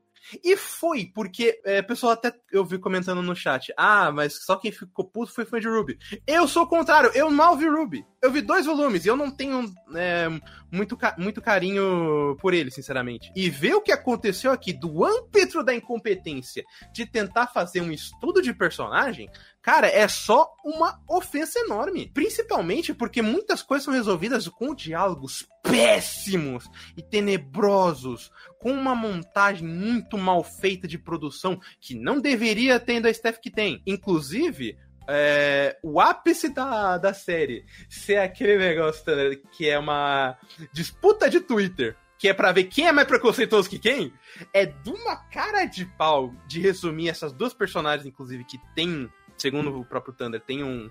O, não só o Thunder, mas quem conhece Ruby tem um peso tão maior, é tão ruim, é tão ofensivo que ele, claro, ele não tem essa uma ofensa inerente, por exemplo, que Sekaren tem por, porque ele está falando é, de um grupo uh, um, de, no caso, mulheres, por exemplo. Mas ele mexe na narrativa de uma maneira tão escabrosa que eu nunca pensei que eu estaria falando que Tate talvez não tenha sido tão ruim quanto Ruby foi. Ele tem um roteiro extremamente amador. Esse anime é um anime extremamente am amador, cara. Cara, é... tem momentos, tem um momento da que eu fiquei me questionando por que que a Ruby tá aqui para fazer toda essa dinâmica de conflito de capitã, sendo que a gente nunca viu esse elemento dela. Uhum. E por que que a Yang tá aqui? Porque a Yang não faz nada a Yang, se o grupo é importante, a Yang é um peso morto nessa narrativa a todo momento. Você quer ela sendo peso morto? O que o John tá fazendo aqui? Oh, uma boa pergunta. Pô, ah, cara... pra fazer meme e referência com a.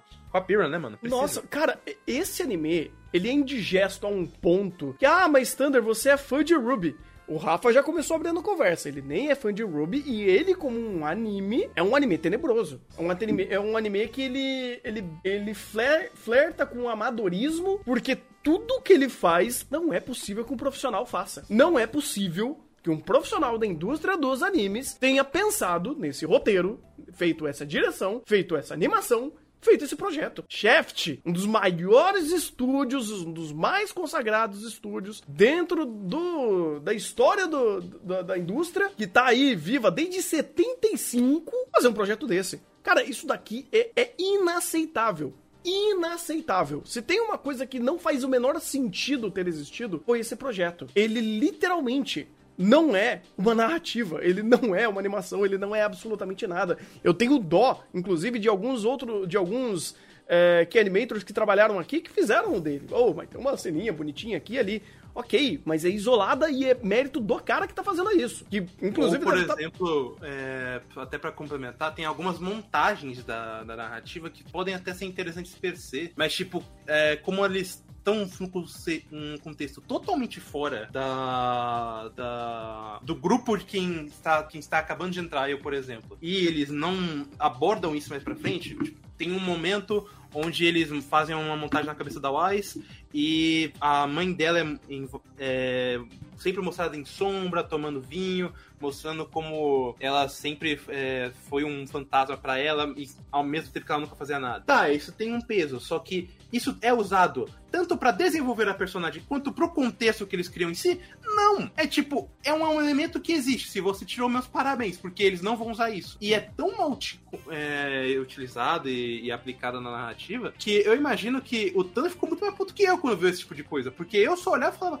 caralho, mas eu não me importo. E não tem valor isso aqui para mim. Uhum. É muito, muito ruim, muito mal feito, não faz o menor sentido, cara. Todos os pontos que eles trouxeram de desenvolvimento dentro da narrativa, de personagem, de conflito, de temática, de mundo, não faz sentido. Por quê? Uh, o projeto tenta fazer uma releitura do começo da obra, onde é uma releitura, primeiro, muito mal pensada, porque você utilizar o artifício do da teoria do Ash e todo mundo e tudo se passa no mundo do sonho, primeiro é uma coisa extremamente covarde. Você fazer tudo se passar no mundo dos sonhos, quando o mundo estabelecido é, um, é rico para um caralho, é muito covarde. E é muito mau entendimento da obra, cara. Porque o que a gente tem aqui em Ruby de você utilizar e estabelecer qualquer desmembramento dentro do contexto do mundo é muito grande, é muito rico. Você tem é. literalmente uh, oito volumes de, de material para você estudar e você pegar qualquer vertente dentro dessa narrativa para reexplorar ela dentro de um remake. E quando você pega tudo isso e fala que, ah não, mas na verdade a gente vai pegar um Green que ele é um é da classe Nightmare e vai afetar o sonho do personagem. Ok, o Ruby original também tem esse conceito.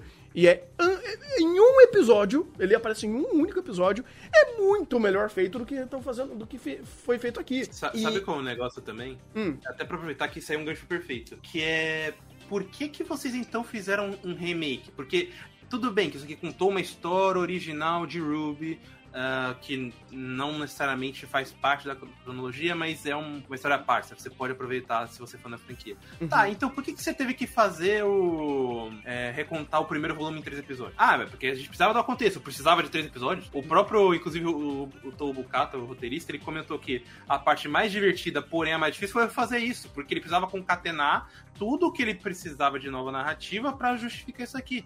Sendo que, sinceramente, era só pegar essa, essa historinha no meio, falar com o filler e, e, e já partir para os novos personagens. O que mostra que é uma, um negócio tão confuso que nem, as, que nem o cara que estava preparando esse roteiro tinha noção de como ia fazer. Uhum. E, e, já você já percebe isso até porque o negócio, se eu não me engano, foi anunciado. Vou me cobrem depois, mas se eu não me engano, foi anunciado em março do, de 2022 para sair em julho com pré-estreia. Ou seja, o negócio tava tão atrasado que demorou para o cara simplesmente ter a noção do que fazer. Uhum, sim. Sim. E, cara, é... ah, beleza, a gente vai fazer um remake. Tá, mas o remake rememora todos os conflitos da história original, só que você literalmente adianta conflitos que estão lá no volume 7 volume 8 para agora. Como que você vai trazer o passado da Wise, sendo que você não trabalhou absolutamente nada da Wise? Ah, mas a gente vai criar esse mundo de fantasia dela dentro do sonho dela. Com que base? Com que forma? Com que tempo? Com que esmero em fazer isso? Não existe. E os contrapontos que são dados a ela aqui, inclusive a Blake é extremamente importante por isso, são literalmente jogados ali com uma canalice absurda. Cara, não ah, tem como o nível de conflito desta personagem, desculpa para quem é fã, é execrável. execrável. É uma das piores coisas que eu, que eu já vi em Ruby, porque ela não tem contexto. Desculpa, no anime ela não tem contexto. Não, não tem, não tem, não tem. Ela, ela, ela tenta fazer um contraponto com a Wise que é tão mal feito que, de novo, vira uma disputa de Twitter. É simplesmente, você é mais preconceituoso. Não, você é mais preconceituoso que eu, eu vou te cancelar. Não, mas eu vou te cancelar porque você fez o outro preconceito. Que merda de diálogo e construção de personagem é isso, cara? Cara, aquilo lá e. Ah, não, mas o anime tenta trazer. Tenta trazer os White Fangs ali atacando o, o trem da, da família da Wise. Tá, mas você faz uma coisa sem contexto algum que não dá base é, nenhuma pra narrativa que você tá criando e você literalmente cria um easter egg pra quem está de fora, né, ou pelo menos já tem conhecimento, ver e entender a situação. Só que, cara, você não acertou para nenhum lado. Você não introduziu essa história bem para quem é novo. E para quem tem informação e está vendo aquilo, tá chorando sangue. Porque você tá literalmente reduzindo tudo a uma cena e catapultando isso para clímax de resolução de personagem, onde você precisa entender e comprar que a Wise e a Blake estão numa briga de Twitter. Sendo que toda a, a, backlog de informações que você tem por assistir a obra, você olha aquilo e você fala: não, você está deturpando absolutamente toda a conversa. Absolutamente toda a conversa. Todos os personagens, todos os conflitos, todas as passagens. Não dá, cara. Eles quiseram pegar o que estava no auge da conversa, na. Não acho que foi na oitava temporada, na sétima, que é, é a parte da família da Wise, e trazer literalmente pro começo do, da história. Sendo que essas personagens não se conhecem há nem uma semana direito. Literalmente, começa a escolinha de caçador, pum, dá o problema da Wise, onde ela entra e vira uma batata e começa a entrar no sonho do Ash, e todo mundo entra no sonho dela. E começa a falar: não, mas a gente é muito brother, a gente é muito amiga. Você se conhece uma semana, filha da puta? Caralho, como que você consegue pensar numa ideia dessa? É muita imbecilidade. É uma falta de planejamento absurda, cara. E eu não tô falando que o, o Touro, o Bukata é ele é amador. Não, não, ele não é. O cara é monstro. Mas, cara, o projeto foi amador. O projeto de Ruby Ice Quindle foi uma, um extremo amadorismo. Pô, inclusive, eu acho que o melhor a se fazer é fechar para ter uma noção do nível de problema. Que, inclusive, já vai é, conversar quando a gente falar nas decepções. O Ruby sempre foi um uma série de, em CG e muita gente sonhava com uma versão animada 2D em um anime mesmo. Sim. Chega o anime, o do, não só o 2D é pior que o 3D, com uma coreografia pior, como eles têm momentos onde são obrigados a usar CG e o CG é pior do que o CG da, do, do, original. O CG Cara. desse negócio ele é pior do que o CG das. É do, dos trailers iniciais onde eles estavam vendendo os personagens. Que a gente, inclusive, fez a comparação. Ah, mas é low poly. Sim, de fato é low poly, mas você tem uma estética muito melhor, você tem uh, uma fluidez muito melhor, você tem um jogo de câmera e uma filmagem, uma, uma direção e uma coreografia estupidamente melhor Cara, isso Saber daqui. usar o CG, né, mano? Cara, isso daqui tava dando dor de cabeça, tava trazendo assombração até pro Maurício. Ele viu uma cena do trem e falou: Que porra de trem é isso? Eu falei: É disso pra pior. Itacoaquecetuba, próxima parada, Itacoaquecetuba, estudante. Nossa, aquela, aquela estação. Aquela estação de trem, aquele trilho de trem. Meu Deus do céu. Exatamente, cara. É, inclusive, Thunder, Ah. é, eu falei Itaquá, mas aquela estação do final de Ruby parece estudantes. Ih, porra, que merda. Mas, mas pega, pega o print, pega aquela cobertura de plataforma. Eu não sei se Me eu fala se não parece estudantes. O pior de tudo que eu posso olhar e parecer, vai, vai parecer mesmo, cara. É uma merda, é uma merda. Cara, é muito triste, cara. Isso daqui é inconcebível. Eu não sei quem foi o gênio que deixou isso existir. A Ou-. Eu não queria falar nada, mas gente, a Newplex tá virando várzea. Já tá, já tá na hora de fazer o ataque de diretoria, Cara, aí, porque mano, eu- tá foda. Eu espero que eles tenham perdido dinheiro com isso. Eles não gastaram dinheiro, mas pelo menos o dinheiro que gastou não tenha retornado. Porque eles não merecem. Eles não merecem. Esse projeto não merece ter dado um centavo pra eles, velho. Pelo amor de Deus. Porque é aquele negócio. Ah, mas quem é quem tá lá na cúpula da, da, da diretoria, tá ganhando dinheiro com essa porra, tá fazendo esse projeto funcionar, ele não quer nem saber se esse negócio é um bom ou um mau anime. Ele quer saber se isso daí tá dando retorno. E eu espero que não tenha dado retorno algum, cara, porque isso como narrativa, como obra, como anime, é um churume. E se isso não deu dinheiro, espero que a mensagem tenha sido recebida. E, Shaft, pelo amor de Deus, né? Ou dá um rework aí na, na situação, ou fecha as portas, porque esse projeto na conta de vocês, isso daí é heresia. O Chimbo deve estar olhando pra vocês e querendo falar, eu me demito. Mas você já não O trabalha aqui, eu me demito. O Monte 1 está olhando no, no céu, vendo o que, que vocês estão fazendo com a minha série, irmão. Nossa, ele, ele deve estar lá no céu pensando isso não só aqui, né? Mas. Ih, rapaz, Rooster Teeth é um problema, mas eu não vou entrar nesse assunto aqui. ah, rapaz, o negócio é feio. Vamos falar agora do, do seu concorrente? Vamos, vamos.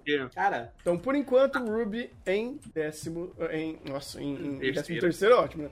Em terceiro, é, então ele está aqui em terceiro. O seu próximo concorrente, Tate no Yusha. segunda Tate- temporada. Cara, eu quero já deixar claro. A gente, eu e o Thunder, fizemos a melhor forma de você ver Tatenoyusha. Porque ah, o que, que a gente pegou desta merda pra tirar de leite foi de outro mundo. Porque eu nunca vi uma temporada tão ruim conseguir ser tão engraçada por nós. Tiramos leite do não fume, é isso? E na- aí você que tá dizendo. Você vou, vou falar, Tiramos eu vou de falar leite? da tartaruga, leite do, de pedra, leite do escudo. Você que ainda não fume, beleza. Ai, ai, pois é. Ai, caramba, que loucura. Mas, cara, olha, essa temporada, ela conseguiu ser tão patética que foi quase engraçado. Foi quase engraçado. Não, não, foi engraçado. A gente fez isso engraçado. A gente fez engraçado, de fato, cara, porque... Cara, é, é incrível. Tipo, a gente tá perdido, porque não tem muito pra onde fugir pra falar de Tatenusha. Todo mundo sabe, Tatenusha é ruim desde a primeira temporada. Se você acredita que não, você é um otário. Desculpa, Você é um mas otário. você é otário. Você é otário. Mas chega essa segunda, eu, eu fiquei surpreso, porque eu fiquei com pena de fã de Tatenusha. Porque o negócio piorou pra caralho. Sim, sim. Cara, é, sei lá, é que tem tantos momentos. Tem, tem tantas coisas. Você tem o CG da Angie, que meu Deus do céu. Você tem a Remove fazendo um. Um- uma collab, mas eu tenho certeza que eles pegaram quase tudo, porque esse anime conseguiu ficar pior do que foi a primeira temporada. O Jimbo já é um diretor que. Eu não acho ele ruim, mas ele é muito conhecido por pegar muito anime barato, então. Cara- quando eu vi ele, eu já achei, pô, isso aqui vai ser muito ruim. Dele eu posso até falar um pouco mais, porque depois de Tateno Yusha, ele fez o hum, é, é, Legend of Mana. Uhum. E quando eu tava acompanhando a história dele, ele, em três anos de trabalho, ele pegou 10 projetos. Esse cara Olha. trabalhou em 10 animes em, em um período de três anos. Só como diretor, né? Só como diretor. Tirando todos os outros projetos que ele fez. Inclusive, em, em, em eh, Legend of Mana, ele também foi compositor de série. Em outros projetos, ele também faz composição de série. Por algum motivo, ele gosta de trabalhar como compositor de série em algumas coisas. Em Kaio Child, ele fez composição de série também. Então, eu acho que Sekai Shokudou também. Esse cara, ele literalmente paga muita conta. Ou ele Eu tá acho que rico. Alguém, alguém tá devendo no bicho. Eu acho que ele tá com alguma dívida muito séria, cara. Pra, pra ele trabalhar o jeito que ele trabalha é absurdo. Inclusive, enquanto ele tava dirigindo o Tata no Wilshire, certeza, eu tenho, eu aposto isso. Ele tava jogando Legend of Mana. Ele tava lá dirigindo, né? Com a papelada de um lado, com, com o controlinho na outra. Ele só olhava os rabiscos assim, chegava o assistente dele, ô, isso passa? Ele passa. Ah, isso aqui passa? Passa. Ele só olha, volta pro jogo. Porque o que ele não trabalhou em Tatano Wish, ele tentou trabalhar em Legend of Mana e eu fico feliz por isso. É, mas o cara tá tendo. cara, quanto mais eu lembro de cena, mais eu me pergunto. O flashback de filler, que coisa que não importa, que ao mesmo tempo devia ser- ter sido colocado antes porque era contexto de grupo. O Aleister, que é o, o vilão dessa temporada, que primeiro já é um plágio de Macar de Yu-Gi-Oh! Segundo, que ele é o um vilão tão ruim que dá a volta e fica bom. Porque ele bota em xeque muito dos problemas de Tatena Yushi. Ele fala: Não, Fumo, você é um merda, você se faz de coitado, você faz, fala que é escrava, mas na, mas na real você tá querendo formar o seu próprio harém, e não sei o que, não sei o que lá. E, cara, ele. E todos os seus heróis são inúteis, o Larkin é burro pra caralho. Tipo, começa a, a- a- a acumular tanta merda no que ele fala que você começa a parar a pensar, mano, ele não tá errado. Pelo Não, ele não- contrário. Ele não tá errado. É, aí. E vamos lá. Mas daí vocês estão também tão enviesados pela lente da forma como vocês foram ver essa merda. Vocês foram ver na galhofa. Eu não consigo ver essa merda na galhofa. Porque. Azar o seu. Exatamente, cada um, tem, cada um tem o chapéu de trouxa que merece. Diga, Maurício. É.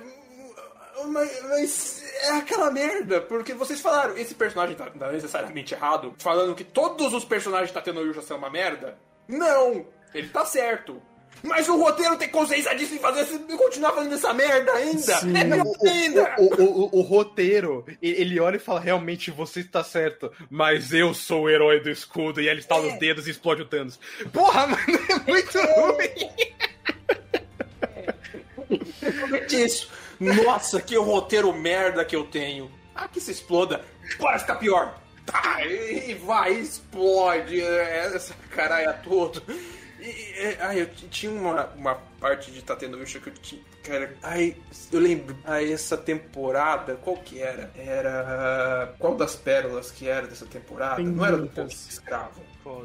Tem o coach de escravo, tem a. A Loli a legalizada. legal. A heroína O, da vara. O interior da tartaruga. Ai, cara, tem o, o Segundo Mundo, a Terra 2 ali que eles É o trazem. segundo mundo, que não é o mesmo mundo do segundo mundo, é um outro mundo. Cara, que é o É. conflito mais imbecil do universo, porque, pô, a gente tem que destruir outro mundo. Por quê? Porque eu li num biscoitinho da sorte que se a gente fizer isso, a gente se salva das waves. É, não, é. Ou então, a gente tem que destruir essa tartaruga em CG linda, pra, porque senão ela vai destruir nosso mundo. Beleza, como a gente destrói a tartaruga? Brota um random. Ah, eu sei como a gente destrói a tartaruga. Ataca ali. Ah, não lembrei. É ali. Putz, sabe que eu Ah. lembrei que é ali? A OST, Eu a- lembrei literalmente a, a personagem chamada OST, que inclusive morre sem trilha sonora, é, o, é a, me, é a metalinguagem mais fácil que tá tendo na vida da vida dele. Que ela ainda é o espírito, ela tá conectada a essa merda, essa tartaruga, mas ela não sabe como matar a tartaruga. Ela lembra, ah, é, tem que me matar. Mano, que roteiro é esse? é muito ruim.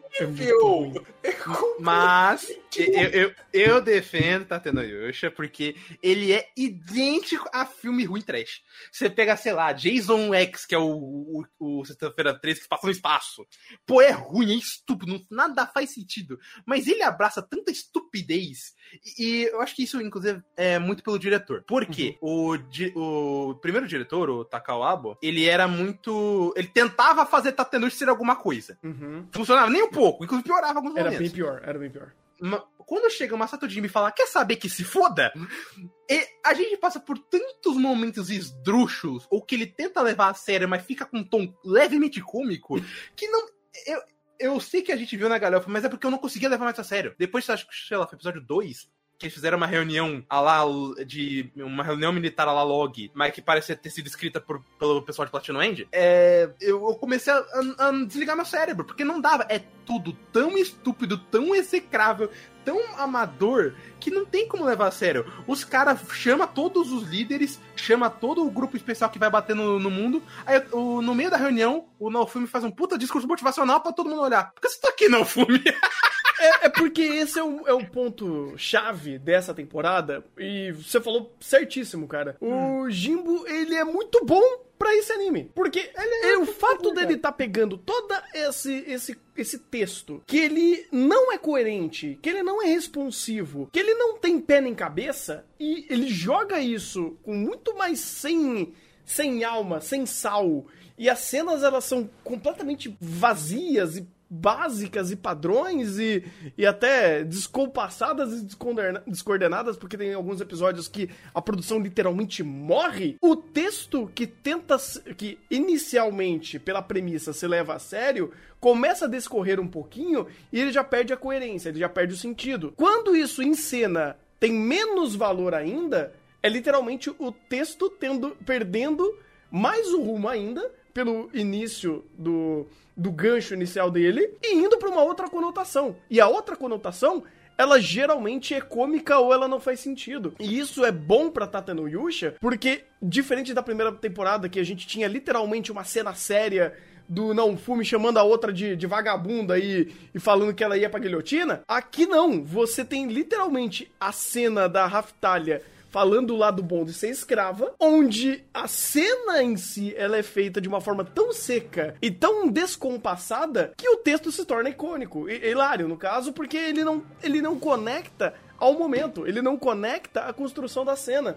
Então fica uma palavra, uma, uma frase jogada que tem até um tom cômico, até a própria dubladora, ela tenta fazer isso de uma forma mais leve, você fala, é legal, ela virou coach de escravo. Porque aí você, aí... você perde a perspectiva da seriedade e de como a história é responsiva a ela mesma. Mas daí você pode jogar isso para todos os momentos da segunda temporada de Tateno Yusha. Pois porque é o texto não conecta com a cena, que não conecta com o passado e presente, nem, nem o que será da narrativa. Exatamente. Porque ah, do, do, nada, ai, ah, tem, tem a reunião de todos os líderes ali que estão enfrentando a tartaruga. Chego na Alfume porque você tá aqui. Mas de repente, vamos ouvir o Naofume. Mas de repente, vocês têm que fazer o que você. De repente, a rainha quer chupar o Naofume. De repente, não sei o que lá. De repente, aparece o ST. E de repente, o ST fica andando em círculo.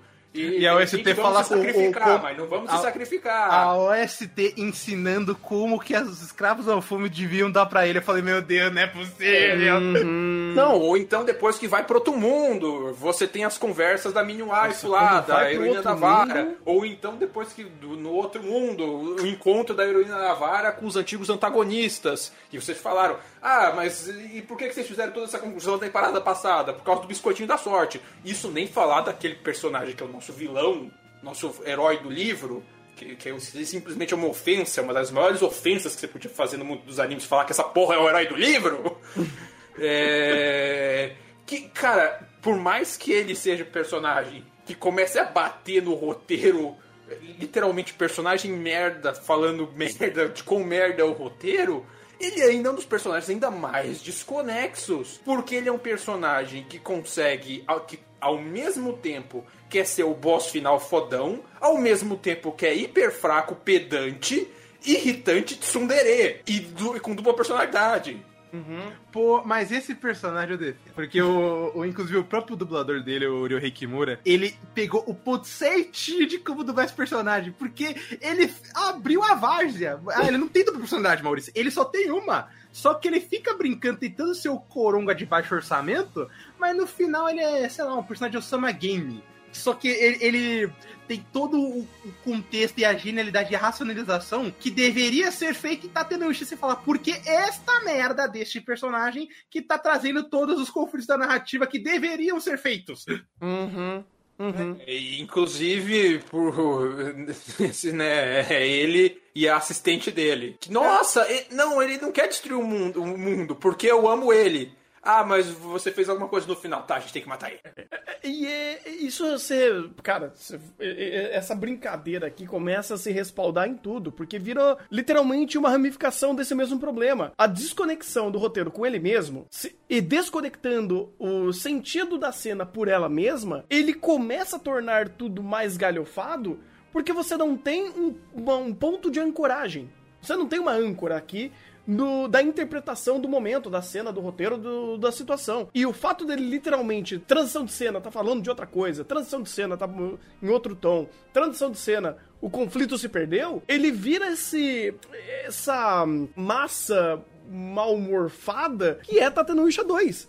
Que quando a gente fala, pô, se eu não tenho a obra dando o contexto ou dando a ótica que eu tenho que ler esse essa eh, entender essa obra, então eu vou jogar, eu vou inferir a minha visão a ela. E quando eu crio essa inferência, é geralmente uma inferência cômica. E não é como se no começo de Tateno Yusha, e como se a próxima a temporada anterior é, tinha sido uma experiência gostosa. Não, cara, foi uma experiência desgastante. Foi desgastante ver a primeira temporada de, de- Ah. ver a te- primeira, primeira temporada de Tateno Yusha. E Ainda entra- mais porque você levava muito a sério, então a gente tinha que levar a Exato. sério. Cara, e era esse o tom, porque antigamente tinha um diretor que meditava a cena e ele tava tentando levar a cena de forma séria, só que o roteiro era indigesto.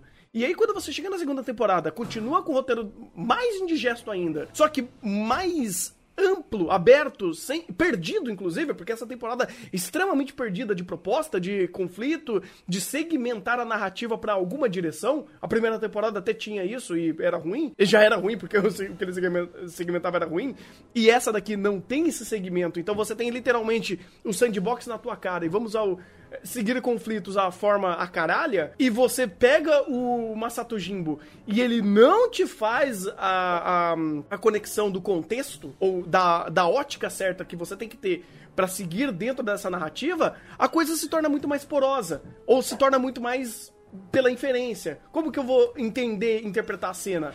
Pela minha ótica, não pela ótica que a obra tá fazendo. E quando isso come- começou a acontecer, isso começou a ficar hilário porque as coisas eram completamente desconexas, virou uma bagunça, virou comédia. Porque era cômico ver como as coisas eram desconectadas. E aí. o grau da comédia ele foi elevando porque ao longo da narrativa, ao longo dessa temporada, a quantidade de elementos que não se conectavam e separadamente eles eram estranhos ou, ou- ou eles não tinham o menor sentido, começava a, ficar, começava a ficar cômico. Porque não tinha um ponto de seriedade, não tinha uma ancoragem pra seguir essa história. Não, inclusive, essa temporada em, em- em si não tinha uma ancoragem em nada. Porque o Então, próprio. Desde o momento que eles foram pro mundo 2, a gente ficou vendo side quest atrás de side quest. Exatamente. Cara, não tinha o menor objetivo. Essa temporada não tinha objetivo algum. Porque do conflito da tartaruga foi pro conflito da, segundo, da Terra 2, que foi pro conflito do Aleister, que voltou pro conflito da tartaruga, que depois jogou o negócio da- das Waves, que é, eles ouviram no, no, no, no, no Treta News que se você destruir o outro mundo, resolve o problema das, das Waves, aí você retrai- eh, traz novamente os outros vilões que foram da, da primeira temporada e eles perdem o significado. Cara, a Glass, a Glass foi a coisa mais triste de tudo isso. Você olhava pra ela e você falava, tadinha, coitada, ela tava na sarjeta bebendo Ela pitu. tentando, ela tentando ser vilã pra no final Mano. virar tsundere inútil. Cara, ela virou uma personagem de tsundere inútil que tava ali na sarjeta tomando pitu. Porque ninguém mais levava ela a sério. Você ela entrava em cena. Primeiro, ela já tava bugada pra caralho, né? Ela já tava ali um. Meu Deus do céu. Ah, né? Nossa. Aí você via todo o contexto que ela tava ins- inserida e ela não tinha peso algum. Era uma personagem descartável. Você trocava ela por uma pedra, não ia fazer diferença alguma. Ó, a pedra seria mais relevante. Então, quando você reconecta conflitos de Tate no Yusha e a grande vilã da história é uma pedra, é uma uma personagem secundária tomando pitu ali na sarjeta, você fala, meu amigo, tem alguma coisa muito errada aqui. a Glass se torna pet da heroína da vara. É esse nível. É esse nível. Ela sempre foi. Quando isso é aplicado, eu não acredito. Eu não acredito, cara. Tipo, é, é, é, é- é realmente uma coisa indigesta. Indigesta. Dito tudo isso, é engraçado que Tate no Yusha talvez não seja tão. Assim, ele é muito ruim. Mas a É, gente ele tem é coisa. extremamente ruim, Ele tem- Esse é o ponto. Eu acho que ele acaba caindo até mais, porque justamente o sentimento que a gente pode tirar, por mais ruim que ele seja, é um sentimento cômico. O... Ele é muito ruim ainda em tudo, até como um trash ele é ruim. Mas dá ainda pra t- tirar o, o valor de rir da cara dele, não rir com ele. Pois é, cara. Pois é. E agora a gente invoca o Exódio? Já Mas é juntamos claro, as é. cinco partes do Exódio? Porque sinto muito, cara, não tem como. Platinum End. Eu queria uma salva de palmas pro Platino End, porque ele conseguiu. Ele conseguiu, eu acho que dentro da história do canal, eu não lembro de um anime que ele literalmente re- ressignificou o conceito de pior anime do ano. acho que não só do ano, acho que o pior anime que eu já vi na minha vida. Eu acho que Platino End foi o pior anime que eu vi na minha vida. Provavelmente. Até agora. Até agora. Mas, rapaz. Ele bate o bingo de tudo. Cara, não é. Ele bate ele- o bingo de tudo, ele bate o bingo de machismo, ele bate o bingo. Ele bate, ele bate o bingo de roteiro ruim, ele bate o bingo de desconexão, ele bate. De, de Ele temáticas mer- de temáticas importantes que ele fala de forma merda, tipo, ele aborda o suicídio, ele aborda a política, ele aborda a discussão entre a ciência e a religião, ele aborda tudo que você puder imaginar e ele aborda da pior forma possível. Hum, significado da existência da vida, o si- significado antropológico de religião. Isso porque o anime piorou, deu uma cortada em algumas coisas, né? Ofender minorias. É, a minorias. ele não ofendeu minoria o suficiente, né? Eles cortaram isso. É, eles cortaram. É, pior que ele cortaram e falaram, tipo, ah, eu não tenho problema com o gay, mas. né? Pois é. Cara, é, Platino End, ele ressignificou o conceito de ser um anime ruim, cara. Uhum. Porque assim, a- ele é o anime que mais nos ofende. Aí eu acho que é uma questão muito pessoal, porque eu, eu acho que tem temáticas que ofendem muito mais do que outras, dependendo do indivíduo. O problema é que Platino End, ele é, é um antro, ele, eu, ele é a reconexão da ofensa a tudo quanto é tipo de temáticas. Ele é, é o conceito de você não escrever um roteiro. Ele é um conceito de você não fazer uma narrativa, ele é o conceito de não fazer uma obra. Se você fizer reinverter, né, vira, vira ao contrário Platino End. Você tem o melhor anime já feito no mundo. Não, não é tão simples, mas. Porque Platino End é tão ruim, mas tão ruim, que se você inverter, talvez você chegue no limite da camada de ruindade que a gente estava acostumado. Talvez, ele- é porque ele subverte a própria ruindade, né? Isso é verdade. Ele, ele, ele é, é o ponto que ele chegou, né? ele é coerente ser ruim, ele nunca foge do, do limite da narrativa. Mas é incrível como ele nunca foge e consegue ser tão esdrúxulo quanto. Uhum, É, sim. é, é diferente, por exemplo, hum, deixa eu pegar um aqui da, da nossa lista. É diferente se, sei lá, o. O. Tomodachi Game, que ele pega e sempre vai escalonando as merdas a ponto que já não faz mais sentido nenhum dos jogos que ele faz. Uhum. O, o Platinum Age, ele sempre se mantém nas conversas e nas premissas, mas eu, eu não sei, parece que ele che- chegou pro Antivax e perguntou, então, como é que funciona a vacina? E ele olhou e falou, não, mas isso aqui tá muito bom, eu vou, eu vou piorar ainda mais. Eu vou num outro nível de estupidez e, e trazer essa conversa pra ofender até ele. É muito absurdo, cara. Todas as conversas que tá.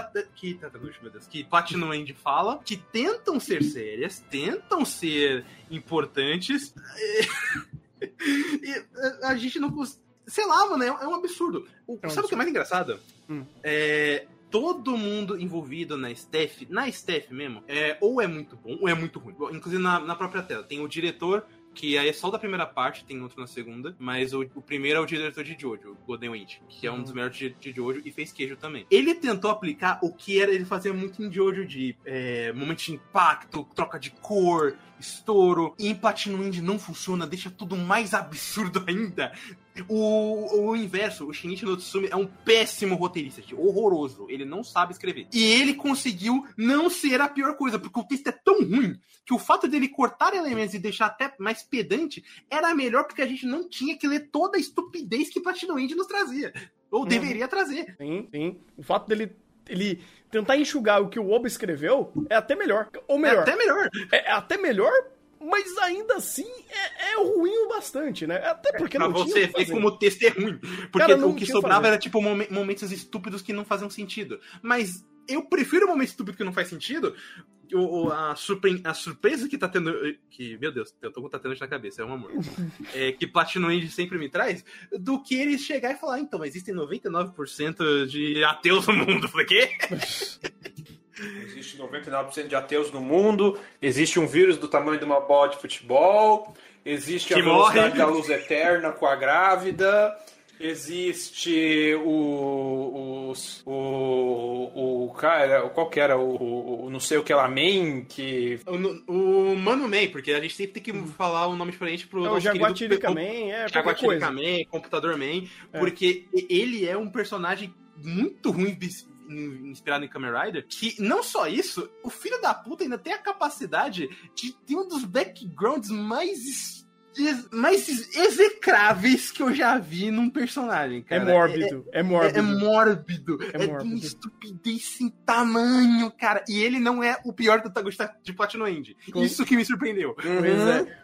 Colocar a irmã morta pelada dele na sala, num vidrão, pra ele ficar assistindo ela, não é ruim o suficiente pra poder Na- Thunder, você não lembra da cena dela morrendo? Que era, ah, meu Deus, ô, irmão, você está aí? Sim, eu estou aqui. Você está me sentindo? Sim. Ah, não, pera, não tô não, eu tô cega, morri. Que?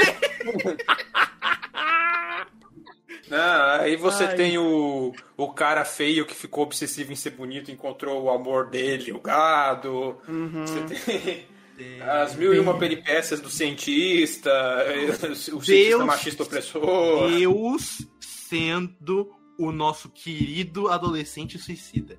O Exato. adolescente suicida esse que tem uma argumentação tão foda de querer se suicidar que nem o cara que ganhou um prêmio Nobel da literatura e da física conseguiu refutar ele. Porque é claro que o cara que ganha o prêmio Nobel de Literatura e Física é o ser, é o ser supremo da inteligência que foi o nosso boss final. O último- é. O último É. que eu ouvi falando disso virou um esqueleto, mas enfim. Ah, o cara, é- é que esse, esse- esses pontos pontuais que a gente usa pra citar coisas estúpidas de ideias de Platinum End, não é só isso. Não é só a ideia pela ideia que é ruim. Como ele veicula é horrível. Como ele concebe é horrível. Como ele desenvolve é horrível. E ele sempre usa a premissa. A, ele é coerente em não ser coerente.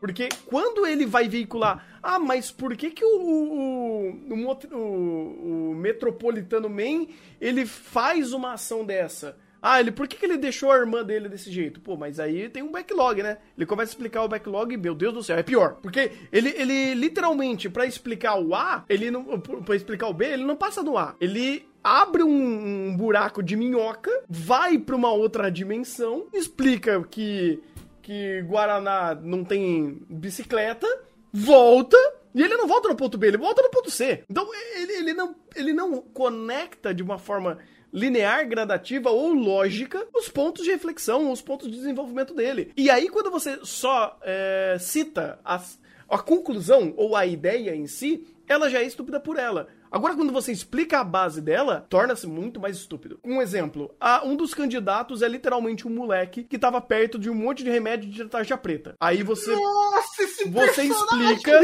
Aí você explica, nossa, por que, que ele virou candidato? Ele tomou os remédios? Ele fez alguma coisa? Não, ele só estava perto dos, do- dos remédios. É, é porque é Isso. importante deixar claro, candidatos, eles só são considerados candidatos quando estavam próximos a morrer de alguma forma. É. Só que esse moleque só ta- passou perto do remédio tarja preta do pai e chegou a merda do anjo e falou, pô, você tem potencial, moleque. É, é, e esse é um bom exemplo de um péssimo exemplo, porque é literalmente uma ideia estúpida e uma explicação muito mais estúpida que não explica por quê. Não explica. É a mesma coisa, pô. Eu vou te explicar porque a Terra é redonda, falando que que formigas podem levantar três vezes o peso do seu corpo. Que, peraí, não, não, não.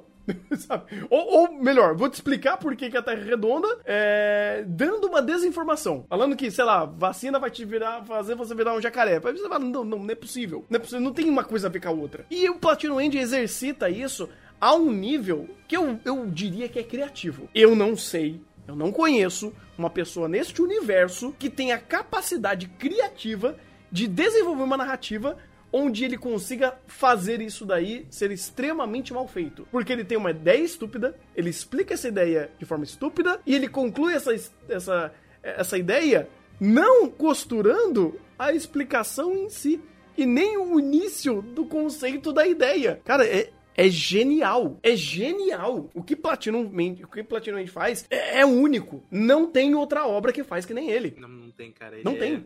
Ele realmente superou todos os conceitos de ruindade que eu tinha nos, sei lá, 700 e quase 800 animes que eu já vi na minha vida. E ele conseguiu ser o pior exemplo do que eu já vi. Sim. Talvez não que eu mais odeie, mas caralho, eu não vou encontrar algo tão ruim. Ele é ruim de uma forma complexa. Uhum. Ele não é simplesmente direto, sei lá, Tatanushi. Tatanushi é ruim. Ele é ruim de uma forma complexa. Puta vida. Tatanushi, sei lá, eu discorro as cenas tranquilo, fala, é ruim. Mas é, o, o Platinum End, eu não, eu posso sustentar aqui três horas de escorrer episódio por episódio e eu ainda não vou chegar no ponto de por que ele é tão ruim. Uhum. Porque tem muitas camadas. Porque Platinum End tem mil e uma camadas de ruindade. Porque para cada ação dele, ele se refuta, se bate em si mesmo, ofende alguma coisa, cria 30 incoerências de roteiro no passado e presente no futuro da narrativa. É, é, é, é, inclusive é isso, né? Porque ele estabelece algo, ele refuta aquilo que ele estabeleceu, não dizendo que, ele, que, que, que aquilo é mentira e nem que aquilo é, não existe. Ele ressignifica a mentira. Ele Ao mesmo tempo que ele ofende alguém. É, no, no ele final, ele, ele manda um não, nem quem ganhar e quem perder, e quem ganhar ou perder, vai ganhar ou perder. Vai todo mundo perder. É isso que vai importa. Vai todo mundo morrer. Né? Vai todo mundo morrer, de fato.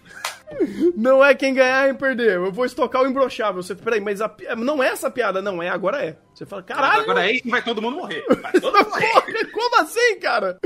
É incrível. É assim, é um estudo de caso. A pessoa que conseguir fazer uma crítica e explicar o que, que é Platinum End em sua essência, essa pessoa, essa, pre, pre, pre, essa merece um prêmio Nobel. Essa merece. merece, merece. Essa merece. É isso. Esse é o nosso pior anime do ano, da década da humanidade até agora. Até agora. Enquanto. Por enquanto. Por enquanto porque eu tenho um ligeiro pressentimento de que o futuro não tardará muito pra gente sentir saudade. O futuro vai ser a fita do nosso cu, certeza. Palheire... Palheireiros Man. Palheireiros Man, muito bom, muito bom. O, Inclusive. O, o, futuro vai ser Pica Man, é isso. É. é será que talvez um dos. Pro, o próximo candidato a Deus do, dos animes ruins será Giant? Pô, dá, hein? Será? Dá, hein? Será? Se, eu espero que não aconteça, mas se espero. acontecer. Oi, cara. Eu, go eu, gosto que já tem até nome dos possíveis tem, candidatos, ou seja, está mais próximo do que Paralel Paradise. Paralel Paradise. Tem, Para, temos. Não, Thunder, não me lembra. Não me lembra desta merda. Então, eu tinha esquecido. Temos, temos candidatos. Assim como o Platinum End tem candidatos a deuses, a gente tem candidatos aos piores animes. Eu, eu não sei, cara. Eu, eu acho que pro ano que vem não vai ter algo tão incrível como Platinum End pra ser pior que nele. Mas a gente tá aí, né? Somos surpreendidos a cada dia. Nisso, voltamos aqui pro nosso top ah, 10. Extra. Ah, é verdade. É Nossa, extra, per pô. perdão, perdão. Vocês estavam esquecendo do extra. É, é porque, É porque a gente tava tão- tava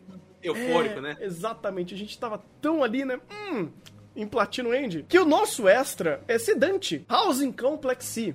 Agora eu, li er- certo, porque quando eu li o, o Housing, eu não entendi que era casas. Aí eu- minha casa, minha, minha mente bugou e eu li errado. Então, Sedanche, cara. Sedanche é o nosso extra. Por quê? Porque ele é o crasso exemplo de um anime amador.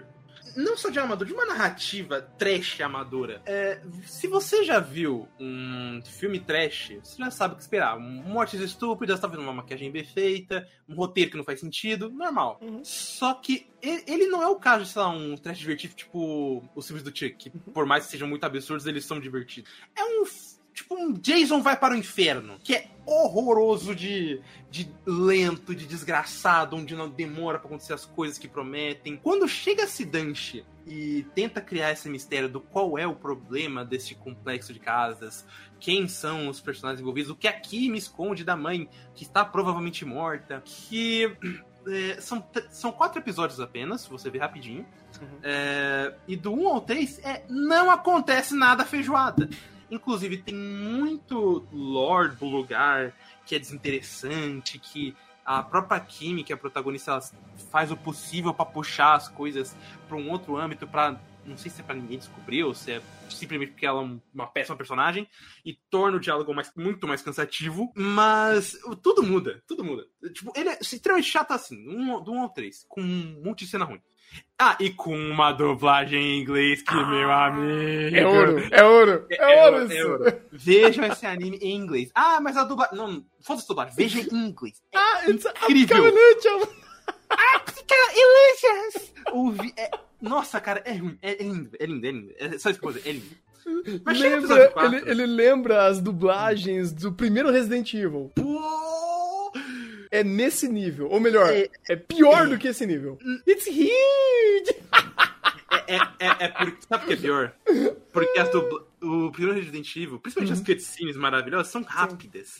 Isso aqui são, é, é, quatro episódios, é praticamente um filminho uhum. de muita merda sem sentido acontecendo. Cara, chega no quarto episódio que de repente revela: a mãe não tava morta, ela era um feto. Ah, os meninos, os malucos viram musgo, porque aqui me pegou, explodiu todo mundo que era uma deusa do lugar e resetou o universo 30 vezes.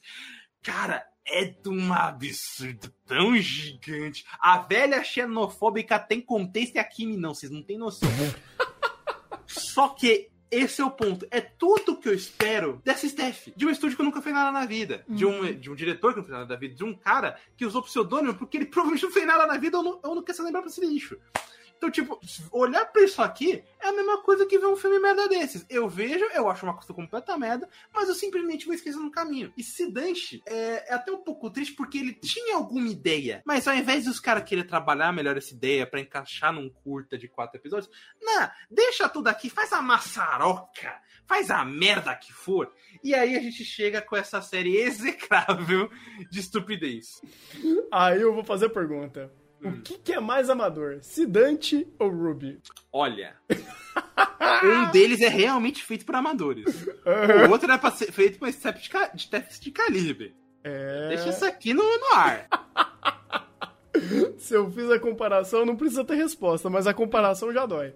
Então, fica, fica aí a dica, sabe? Fica a reflexão aí pra vocês. Tanto que, ironicamente, é o único que eu posso recomendar porque é curto. Você pega numa tarde, vê com os amigos, só pra dar risada comendo pipoca, sabe? É isso. É, comendo a pipoca ou os amigos? Aí depende se você vai ver na Netflix. Se for ver Netflix, aí vai ser os amigos. Ok, faz sentido. Ai, cara, que coisa, viu? Que coisa. Uh, então, vamos lá. Vamos agora fazer a. Uh, a prévia aqui do, das posições que ficaram até então. Deixa eu já organizar aqui para vocês. E vamos lá! Temporariamente temos em décimo é, Black Summoner, né? Kuronos Shoukanshi. Nono chute, Oitavo, Gaikotsu, é, Gaikotsu Kisha-sama. Em sétimo, Genjitsu. Em sexto, Moedachi Game. Em quinto, Isekai Arém. Em quarto, Churrascão do Arém. Em terceiro, Ruby. Segundo, Tatenuisha 2. E primeiro, e eu acho que esse daí não sai daí, Platino End. Sinceramente, é o único que não vai mudar independente do que a gente faça. Exatamente. É, dito isso, começando de baixo pra cima, uhum. é, é, Genjitsu trocar com Gaikotsu? Com certeza. Então, eu, talvez é um negócio a mais. Hum. É porque eu tô pensando aqui, o Gaikotsu ele vai acabar subindo porque justamente entra no caso pro Ruby, a Steph é boa. Então, uhum. eles fazendo essa merda tem um peso maior. Só que eu tô pensando o quão ruim chute é. Então.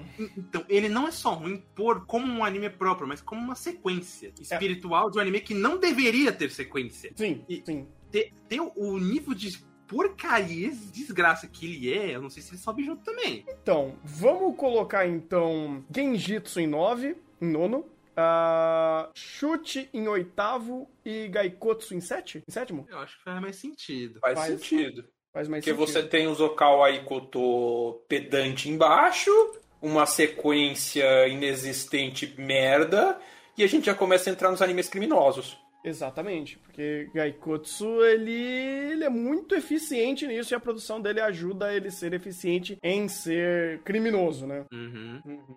Então, é, eu acho que o Kuro, o Kuro no Shoukanshi deixa o Kevinho ali, tá tranquilo. Deixa. Né? Genjitsu, ok. Chute, ok. Gaikotsu, ok. Eu não vejo ele brigando com o Tomodachi. Com o que eu sei, não dá. Não dá pra é, brigar. Não só do que eu sei, o que eu vi do primeiro episódio não dá. Tomodachi uhum. Game tá último aí. Pois é. E aí já Tomodachi começa a briga. não briga com Isekai Arém. Não briga. Eu- o, o Tomodachi não briga com Isekai Arém, ele não briga com, com o churrascão do Arém. Dito isso, o churrascão acho que inverte com Isekai Arém. Sim, sim. é, Isso, e... aí eu já não sei, aí vai ficar briga de foice se Isekai bate em Ruby. Então, eu já acho que não, porque a- inclusive Ruby sobe tá. Eu tava pensando nisso. Ruby é pior do que Tata no Yusha. Nisso, na perspectiva de vocês que conseguiram trazer Tate como uma galhofa completa e viram pela piada, e Ruby vocês não conseguiram fazer isso. Cara, é, Porque tirando essa isso. única questão, eu acho que eu manteria. Não só isso, é porque, tipo, sinceramente, eu acho o roteiro pior. é, mas o, pior. o principal ponto é um- esse negócio que eu falei, relação staff e qualidade. É o mesmo caso do Gaikotsu, sabe? Se a gente sobe ele por, hum, até por conta da produção ser boa, não, não faz sentido eu de- manter Ruby que tem um pro- tanto problema quanto o Tato. Sim, Faz sentido, faz sentido. Sim, sim. E, cara, é- é, eu diria que em comparativo da Season 2, o roteiro de Ruby é pior do que esse roteiro da Season 2. Porque o que o Tate faz é literalmente empilhar coisas. Ruby se compromete com essas coisas. Inclusive, até a o pessoal da Nova fala que esse arco é ruim. Que esse arco é praticamente um grande filler, sabe? Então, Sim, Ah, é um grande fillerzão, sim. Como adivinhou? Aqui em Ruby ele tentou faz, se comprometer a um estudo de personagem que não dá certo. Uhum. Pois é, é muito mais violento como o roteiro de Ruby se degladia com ele mesmo, cara. E como ele. Ele não faz o menor sentido, cara. Ele não faz o menor sentido. É, Tem mais alguma coisa? Vocês querem dar uma revisada aqui? Acho que- Hum, comentar aqui um negócio interessante, que é um Hum. anime que a gente não citou, Hum. mas quanto mais eu ouço falar, o pessoal bate o martelo. E o anime da farmacêutica, do estúdio Engie? Será que ele não Cara. me belisca alguma coisa aqui? Ah, sinceramente, Hum, ele brigaria só pra décimo. hum, então... É, ele brigaria pela parte de baixo. Tipo, eu não vejo Ele é nem. muito Ele, não- ele não brigaria nem com Genjitsu, cara. Caralho. Ele não brigaria nem com Genjitsu. Não. Porque o, é, por, causa, por causa de roteiro, não por causa de produção. Não, é- é- os dois têm uma produção do Estúdio Eng, né? Ah, então, assim, eu não acho que ele entre, porque. Ah, mas ele tem temáticas complicadas. Não, ele não tem temáticas complicadas. Ele literalmente cita isso como um ponto de conflito e transição de cena. Vamos fazer wife. Eu vi o pior episódio que vocês falaram pra ver. E não é tudo E isso. pior, mas é um É, episódio é péssimo. emblemático. É emblemático. Isso. É um episódio emblemático. Porém, o que ele faz ali é tão superficial que a- o próprio problema que ele flerta não chega a ter uma- um respaldo tão grande, uma ressonância tão grande com, com o todo da obra, como Genjitsu faz. Genjitsu faz isso, inclusive. Talvez em temas não tão delicados, ou eh, alguns temas mais delicados Não, até. faz, o Genjitsu faz em temas mais delicados. Faz, porque faz. ali é a vida da farmacêutica aleatória no quinto caralhão do, do cara 4 do mundo. Uhum. É, Genjitsu, ele quer falar de mil temas complexos da gestão burocrática de um reino. Pois é. E o, o Black Summoner, o problema dele é que a Steph poderia fazer algo melhor. E, e ele é só muito incompetente naquilo que ele faz. Obviamente não, é, é, não tem tanta temática. é, como o, o, o da, o da farmacêutica, ou melhor, da alquimista, no caso, né? farmacêutica. Ela é uma farmacêutica alquimista. Mas ainda assim, eu vejo Black Summoner sendo bem pior. Bem pior. Porque ele tenta. Toda farmacêutica vai entrar em piores produções do ano. É, não, ela, ela vai ser lembrada, mas não aqui, cara, porque ah, eu, eu, eu não sinto que ela tem proporções tão graves dentro das conversas feitas com a bunda que ela faz. E se torna só um anime esquecível. Obrigado a concordar. É, é- é muito ruim tudo que ela faz. Uhum.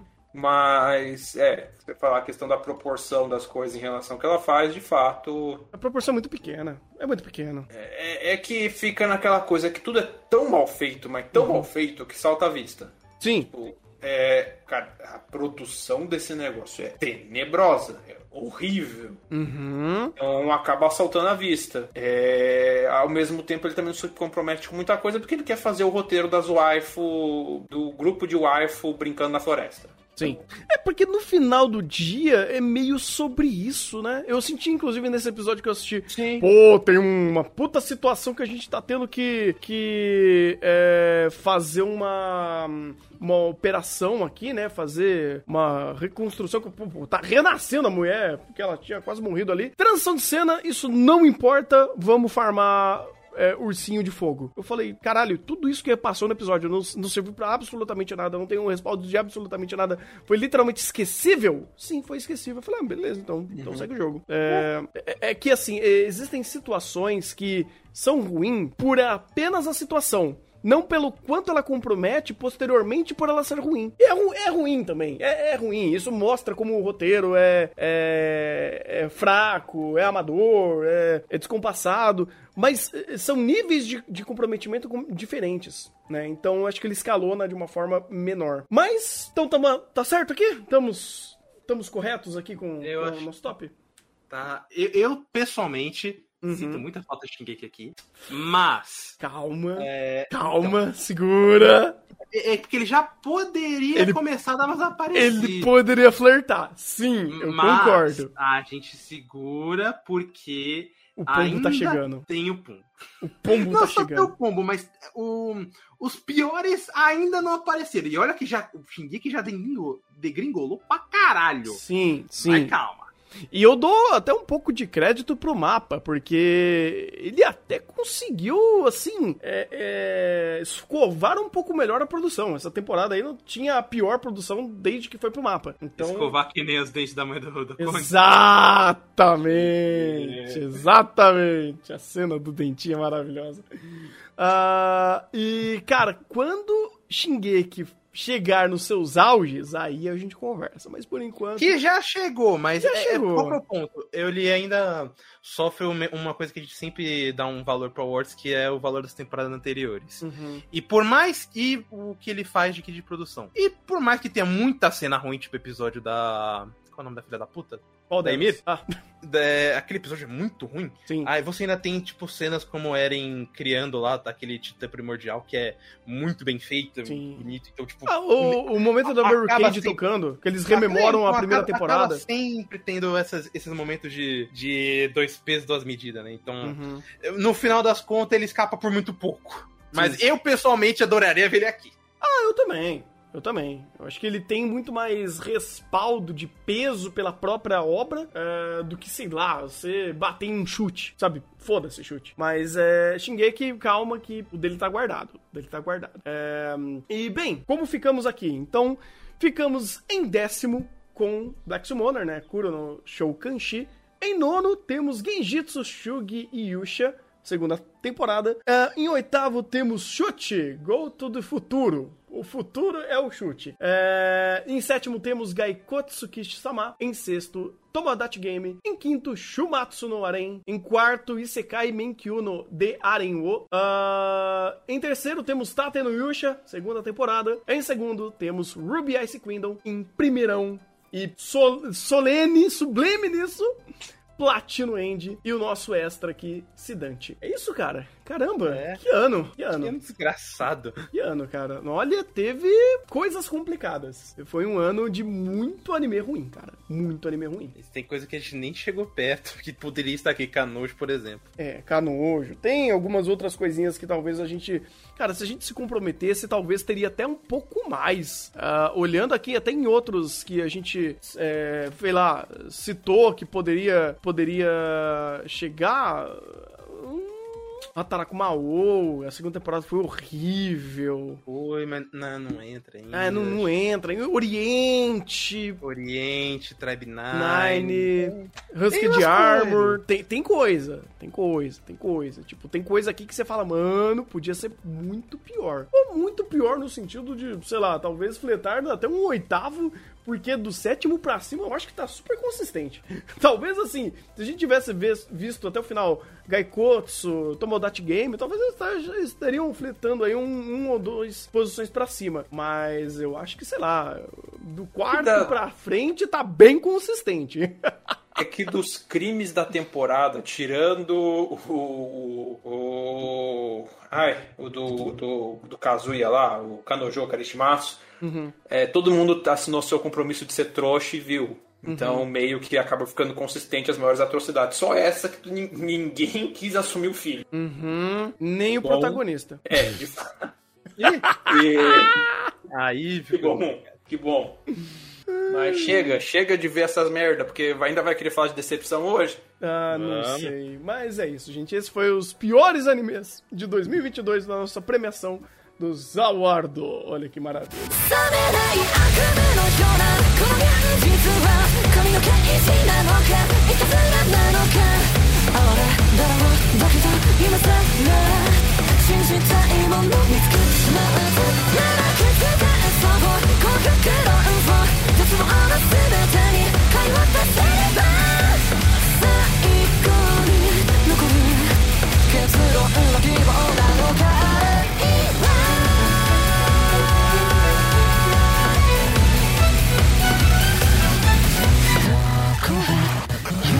こと合間に消える糸の空港を見この目その季節この目の魔女